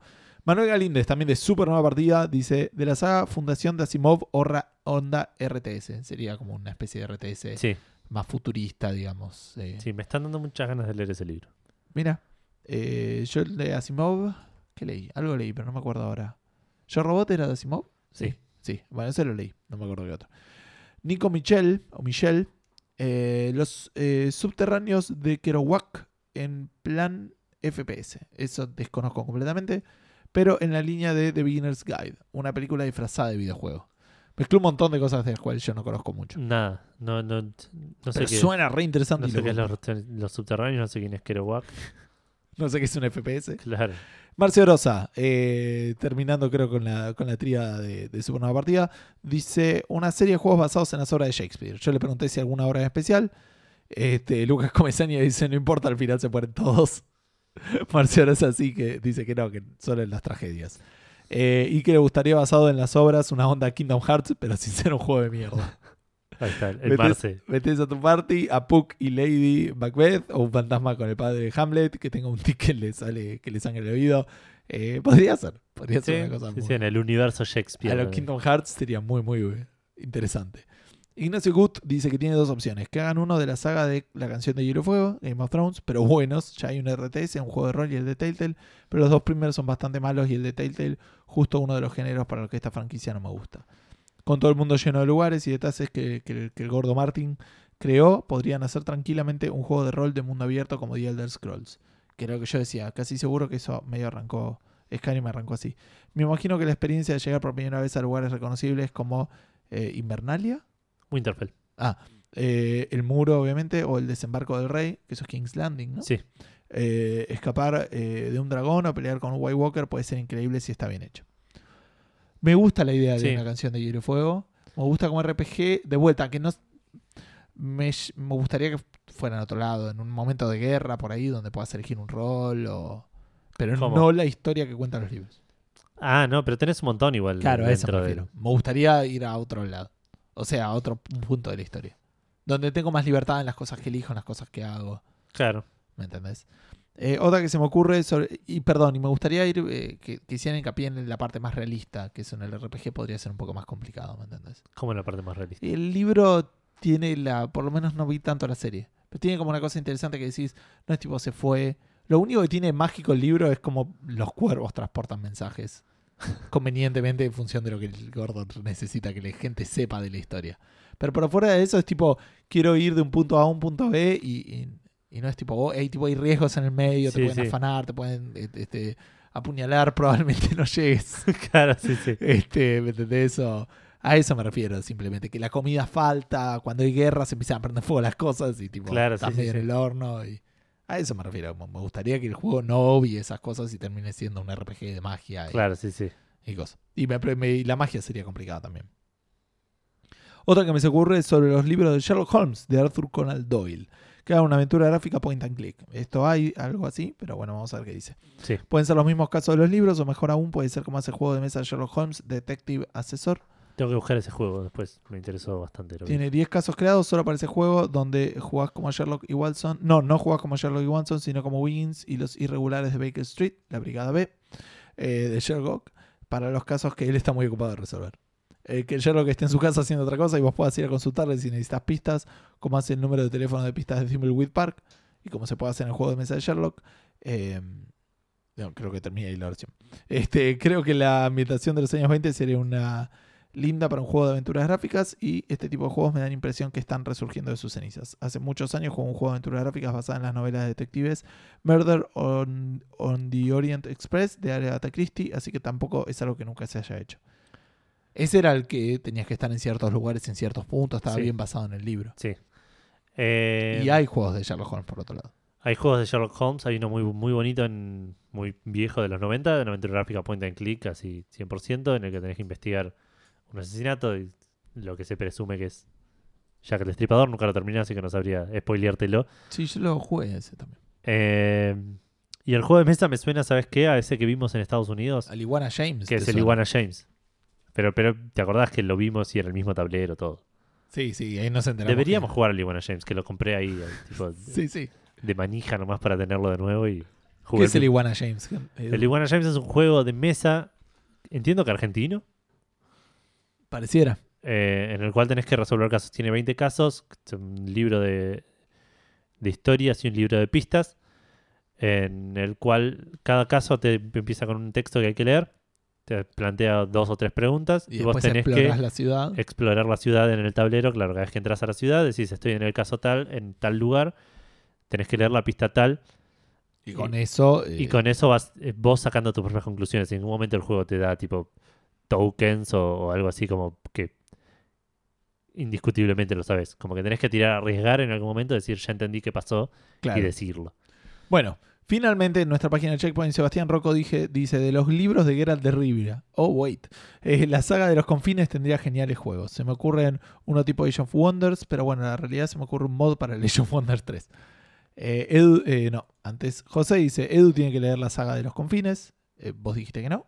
Eh, Yo dije que dejen de recomendarme libros porque No, sí. Edu- Sebastián Rocco dije 300 pesos nomás, Edu. Y Lucas Comezani dice, leí Jurassic Park y después llorá a ver cómo destruyó los libros Spielberg con las películas. ¿Vos Yo- lo leíste? Sí. pero no me lo acuerdo con mucho cariño. Me aburrió un poco el libro de Jurassic Park. Ok, ok. Uno. Pero también era medio chico, por ahí estaba en el secundario. Y por ahí se me Eh, pasaron algunas eh, partes. Es en la época donde más leí, por otro lado. Pero me aburrió un toque el libro de Jurassic Park. Un toque, no, no un montón. Pero, Es largo aparte, ¿no? pero me explicó la teoría del caos, o sea, aprendí, por otro lado. Aprendí, es la, aprendí gota la que cae para un lado para el otro. entropía, Eso sí, te lo explica Ian. Sí, pero en el libro ¿Cómo, te lo explica. ¿Cómo se llamaba? Eh, hace lo de la mesa de pool Sí, Hel-. No, Hellblum es el de acá. Goldblum. Goldblum. Sí. Eh, Bueno, eso tenemos en nuestra página de Facebook, Edu. Ah, sí. T- Tenemos que seguir haciendo el podcast. Sí. Eh, vamos a la página de Checkpointers. Mucho eh, al, Pair 2. al grupo, claro, al grupo de Checkpointers, la- el grupo del podcast y sitio web Checkpoint BG, eh, a quienes les agradecemos siempre el espacio. Y si no estás en ese grupo, metete y lee todo lo que pasa ahí porque es bastante genial. Eh, Gabriel Facundo primero respondió diciendo: Fundación de Asimov. No sé cómo se manejaría el tema del paso de los años, pero ese universo sería genial. Bien. Y después se contestó a sí mismo diciendo: Ah, no entendí que tenía que decir cómo sería el juego. No lo tenías que hacer, digamos. No, daba Eh, puntos. Estabas bienvenido a hacerlo, pero no, no era necesario. Así que completó diciendo, sería tipo Mass Effect agregándole un buen sistema de batallas espaciales. Y en la historia prestaría especial atención a los detalles por si le incluyen un mulo o la segunda fundación.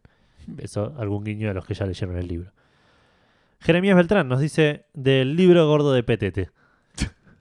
O sea, Sería un buen libro, un, No, juego libro educativo. de Petete, ¿qué es? El, el libro de Petete y, y ¿Cómo se llamaba el otro? Pero no es tipo educativo. Sí. Bueno, ah, no, eso. no había otro, era Petete nomás. Era No- un libro educativo, sí, es un juego educativo. Ah, por eso. Es Wikipedia. No, los chicos no juegan a Wikipedia. Hay un juego de Wikipedia. sí, lo sé. Eh, Lucas Saurín, una respuesta que me llamó la atención. Dice el Silmarillion, pero que transcurra en ese mundo, no que siga el libro porque sería cualquier cosa. ¿El Silmarillion no, no es el Señor de los Anillos? ¿El, Es- el mundo del Silmarillion no es el mundo del Señor de los Anillos? Sí, pero ¿Un en juego otra del época. Señor de los Anillos? No, No, nada que ver. Ah, ¿no? No, porque pasan miles y millones de años antes. no sé Ah, si ok. millones, pero mucho tiempo antes, digamos. Ok, ok. Pensé que el Silmarillion tipo abarcaba todo el universo. Sí, pero te habla de la creación del planeta, ponele. Ah, ok. Sí, sí, lo empecé a leer hasta que me aburrí Sí. a la página 10. Es un pat- eh, empieza a encontrar un patrón. Eh, Santiago Quiroga, 1984. Se me ocurren dos juegos diferentes. El primero, una aventura gráfica clásica, pero no sé si la historia se adaptaría bien. Eh. No leí 1984, pero. Edu, sí, no, definitivamente gané este, la discusión de libros leídos. Sí, ¿cómo Sí, lo obvio. leíste en 1984, chaval? Eh, Está re bueno. Me imagino, no sé. no. Eh, el segundo, un juego de stealth. Perdón, ¿eh? A mí... le- le- Ah, bueno, perdón, dale, dale. El segundo no era el segundo libro, era el segundo juego de 1984. Sí. El segundo, un juego de stealth, medio survival, juntar recursos y un poco de management también. Algo por ese estilo. No lo tengo bien definido, pero esa onda. Y le responde Guillo Baldovinos diciendo: Banco mucho esto. Sí, a mí igual yo me pongo más en el lado del Estado opresor. Y a mí me gustaría más tipo un juego de administración donde tenés que ir controlando a la población y regulando, porque la gracia de 1984 era que vos tenías la tipo, por ejemplo, Sí, algo así, pero más opresor. Claro, Vos sí, lo sí, que tenías obviamente. era, tenías una tele en tu casa, ponele, que em- emitía señales, no la podías apagar, no podías bajar el volumen al mínimo. O sea, algo tenía que ser, le podías bajar el volumen, pero hasta un mi- límite. claro. Y además filmaba lo que pasa en tu casa. Ah, ok. Eh, y tipo jugaría con esa idea y, y hasta qué punto podés mantener en control, viste, toda la población. Claro, sí, sí, sí. Eh, Tendrías un recurso que sería adoctrinamiento. Claro, y que lo, lo vas, eh, tipo, y que de repente sea eh, eh, ponerte a buscar que haya alguna rebelión o algo así como era y a ver si lo podías encontrar o no. Nada, me parece que, de vuelta, eh, iría por ese lado, pero para hacerlo distinto. Claro. Bueno. em, Federico Eli responde Ready Player One, enviar, obvio.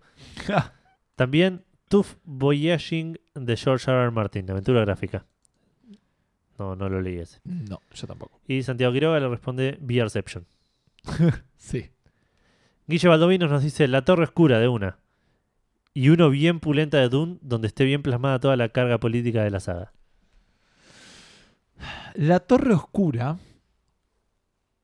podría ser, no, no sé si basado en los libros, que también los leí a los siete, Edu, no a los ocho Sí. porque después salió otro, pero bueno, a los siete Malísimo Eh, lo tuyo. hago lo que puedo. Perdóname.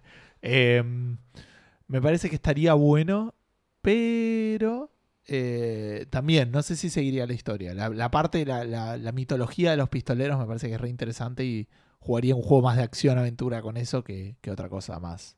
Lo haría más a los tiros, ¿me entendés? Y un poquito más lineal que con salvar el universo y esas cosas que tienen más que ver con, con la historia de, de la, la Torre Oscura principal, digamos, la historia Claro. principal. Eh, ¿Y Dune? Dune es un juego. Dune lo leí por el juego, en realidad. El- Eh, Dune es un RTS. Creo que nos hicieron una pregunta así en la 150 y no respondiste esto. ¿Qué cosa? ¿Qué, qué juegos nos llevaron a otros medios como a leer un libro? A ver. Eh, puede ser. eh, sí, Dune eh, se lo compró José en realidad, que es un oyente que por ahí había respondido, un amigo nuestro, que él también había jugado al Dune y, y se compró el libro y me lo prestó, así que sí, lo, Ah, lo leí. ¿Y qué es lo que dice? Toda la parte del trasfondo político, porque sí, porque Toda la había, carga política. había dos casas, los Harkonnen y los... Me suena Atreide, pero Atreyu, el de Claro, Historia sin fin. pero me parece que era Atreides o algo así. Ah, Eran ok. como esas dos casas y tenían todo un tema, había un elegido y tenían como cosas relativamente copadas. Sí se podría retomar esa franquicia con algo que no fuera un RTS. Ok. Bueno, y fina- Atreides, tenía que ser Atreides, a mí me fijo. bueno, finalmente Daniel Lanark dice Ubik de Philip K. Dick. Tratar de que las cosas no se degraden puede ser muy divertido. No ubico No, el libro. Y Philip K. Es el de los androides que sueñen con eh, ovejas eléctricas. No sé. Busca qué hizo Philip K. Dick. No, estoy buscando la casa a ver cómo se llamaba. Bueno, entonces busca Twitter, porque te toca leer a vos. Pero para. Atreides, sí, señor. Atreides. Bueno, eh, Twitter, Twitter, tuvimos creo que una o dos respuestas en Twitter. El primero fue Hardcore 2K, que dijo una respuesta muy interesante: ni libro ni saga de libros, la serie de manga Vagabond. Con todas mis respuestas, eh, como todas mis respuestas, no tengo idea de si existe. Debe haber por ahí alguno basado, no que yo sepa. Y tengo entendido que la saga Vagabond, que es del creador de Slam Dunk, es espectacular. Eh, no, no. Me hubiera encantado leerla, eh, pero estaba carísima cuando, ¿Y, y terminó ya? cuando Me Parece que no terminó. Mm, dudo, me parece que no termina tampoco. Y Matías Paz dice una adaptación Red Dead del gaucho Martín Fierro. Eso también estaría muy copado. Yendo por pulperías y esas cosas. Esto, ¿qué- ¿Dónde lo hablaron esto? En Checkpoint. En Checkpoint había hablado del Assassin's Creed de la Revolución de Mayo. No, No, sé no, si- y, de, y del el Red Dead Redemption de Gauchos también hablaron. Ese estaría muy bueno. Eh, y Matías Paz, o sea, dice con duelo de payadas y lucha contra mapuches. El skin de Gendarmería por DLC. Eso nos pusimos políticos, complicado. Eh, así que, y esas son todas las respuestas que tenemos. Bueno, en Instagram no tuvimos nada. Ah, ok, buenísimo. Estamos entonces en condiciones de decirle a la gente dónde estamos en la internet. Podríamos responder nosotros también la pregunta Fandango. Mm, La respuesta es no, entonces. No estamos en condiciones. Uy, yo no la pensé esta. ¿Querés decir Yo pensé primero? un par. Había pensado en, en, obviamente, en eh, Ready Player One. Me parece interesante. Lo había pensado también así medio como VR, pero ahora que lo pensé un poquito mejor, por ahí una aventura gráfica bien aventurera a lo de a lo Broken, Broken Sword, por ahí, Sí. eh, me cierra un poco más. Eh, obviamente voy a hablar de la saga de King Killer Chronicles. Me encantaría un, un juego de, de la historia de Quote, el personaje principal de por el momento el nombre del viento y el, miedo del hombre sabio. Sí. Eh, había pensado algún otro, estoy pensando hay- ah, aventuras gráficas. Bueno, me encantaría aventuras gráficas de, de, de, de Discworld Ah, que sí. existen, pero hoy, digamos, y que poder Claro. comprarlas en algún lado. Sí. Eh, pero hay un autor que se llama Frederick Brown Ajá. que escribe, eh, no sé si es sátira, pero tiene mucho de comedia en, en lo que escribe, ciencia ficción. Ajá. Eh, tiene un libro, por ejemplo, que se llama Marciano, vete a casa, Martians Go Home, que es de una invasión de marcianos sí. Que, no, que vienen como no vienen a matar a nadie, nada, pero son hincha, súper hinchapelotas, tipo, que están ahí metidos, ven a través de las paredes y te hinchan las pelotas, como que están... Y, y es, y es es ver- incómodo. Claro, y es ver diferentes situaciones en las que tipo la, la- la gente se harta de que estén. Tipo, ¿no? Claro. Eh, y tiene mucho de, de, de- de esas cuentitos cortos y- o historias en las cuales está el, setting es ciencia ficción por tipo algo medio sobrenatural o, o de futurista que pasa, Sí. eh, con algún giro medio comédico o, o- o satírico involucrado. Y entonces me parece que esos juegos pueden abrir las puertas a un montón de, de aventuras gráficas claro. muy interesantes. Ay, qué difícil, qué difícil, ¿eh? Yo cuando era joven leí muchísimo Stephen King. Sí, Así que hay varios libros que se me ocurren que podrían estar copados, entre ellos ponerle It, que ahora está la película, un juego de terror de It. Podría ir también medio Eh. de aventura, digamos, que, que te podría llegar a asustar bastante. claro. Habría que ver en cuál de las dos épocas que, que trata el libro. También se me ocurre que podría hacerse alguno medio raro basado en los Tominokers. Es un libro que vos sabías que existía, me imagino. Sí, sí. Tominokers está bastante bueno. Es un libro. Eh, hago un mini spoiler de, de la primera parte del libro. Que no creo que. Digamos, es un libro que arranca cuando una mina caminando por, por, el, por, el campo, digamos, se tropieza con una cosa de metal y medio le llama la atención y le empieza a desenterrar. Y de repente. eh, nada. eh, no voy a decir lo que es, pero empieza a cambiar a ella y a todo el pueblo. digamos. Ah. Eso que está ahí, todos los empiezan, a, empiezan a tener habilidades y todo. Y el novio de la mina no, porque tiene una placa en la cabeza por una operación que le hicieron. Nada, son cosas que pasan. Claro. Y, y me parece también, y después es como que tienen toda una comunidad ahí y jugaría un poco con eso, con, con ver que no, eh, ¿cómo se llama? Que no, que no los descubran, como obtener el objetivo antes de que haga quilombos. Claro, Siempre en el lugar del malo estoy yo sí. esto que está pasando, así que hay que ver cuánto es. claro. El de la Torre Oscura me gustó muchísimo también de, de Stephen King con esa idea de jugar más como los pistoleros y con toda esa... eh, ¿Cómo es que se le dice? Eh, como digamos, ese mundo que está creado más que con la historia. ¿Me Claro. Con- no con la historia de los libros, sí con el mundo que está creado Claro. eh, o narrado en los libros. Eh, el Señor de los Anillos no, te- te- estoy yendo más a los clásicos. Estaba pensando también en Estoy pensando eh, cosas que ya he leído hace poco. Ray Bradbury en el, el de la luna, ¿cómo era que se llamaba? Ay, ¿cómo se llama este libro, Edu? El de los marcianos, eh, Crónicas Marcianas. También Sí. podría ser, eh, habla de la coloniza- colonización de Marte y, y jugaría también un poco con eso, más RTS, un SimCity o cosas así Claro. incorporando algunas cosas que pasaban en los libros que estaban bastante copadas. Em, y no, está bien, me voy a quedar con eso. La verdad que no me acuerdo tanto y estoy leyendo menos cada vez, así que... Yo estoy pensando, a ver, Y no tengo una lista de libros, si no me sería mucho más fácil. Como tengo a veces una lista de juegos y puedo ir navegando, me puedo ir acordando, pero... claro, yo estoy viendo acá, por ejemplo, tengo... Bueno, me gustaría que sea alguna adaptación de los libros de Witcher de la, historia original, digamos. Pero sería Ah. más complicado. Sí, o sea, no sería tan Eh, libre. Claro.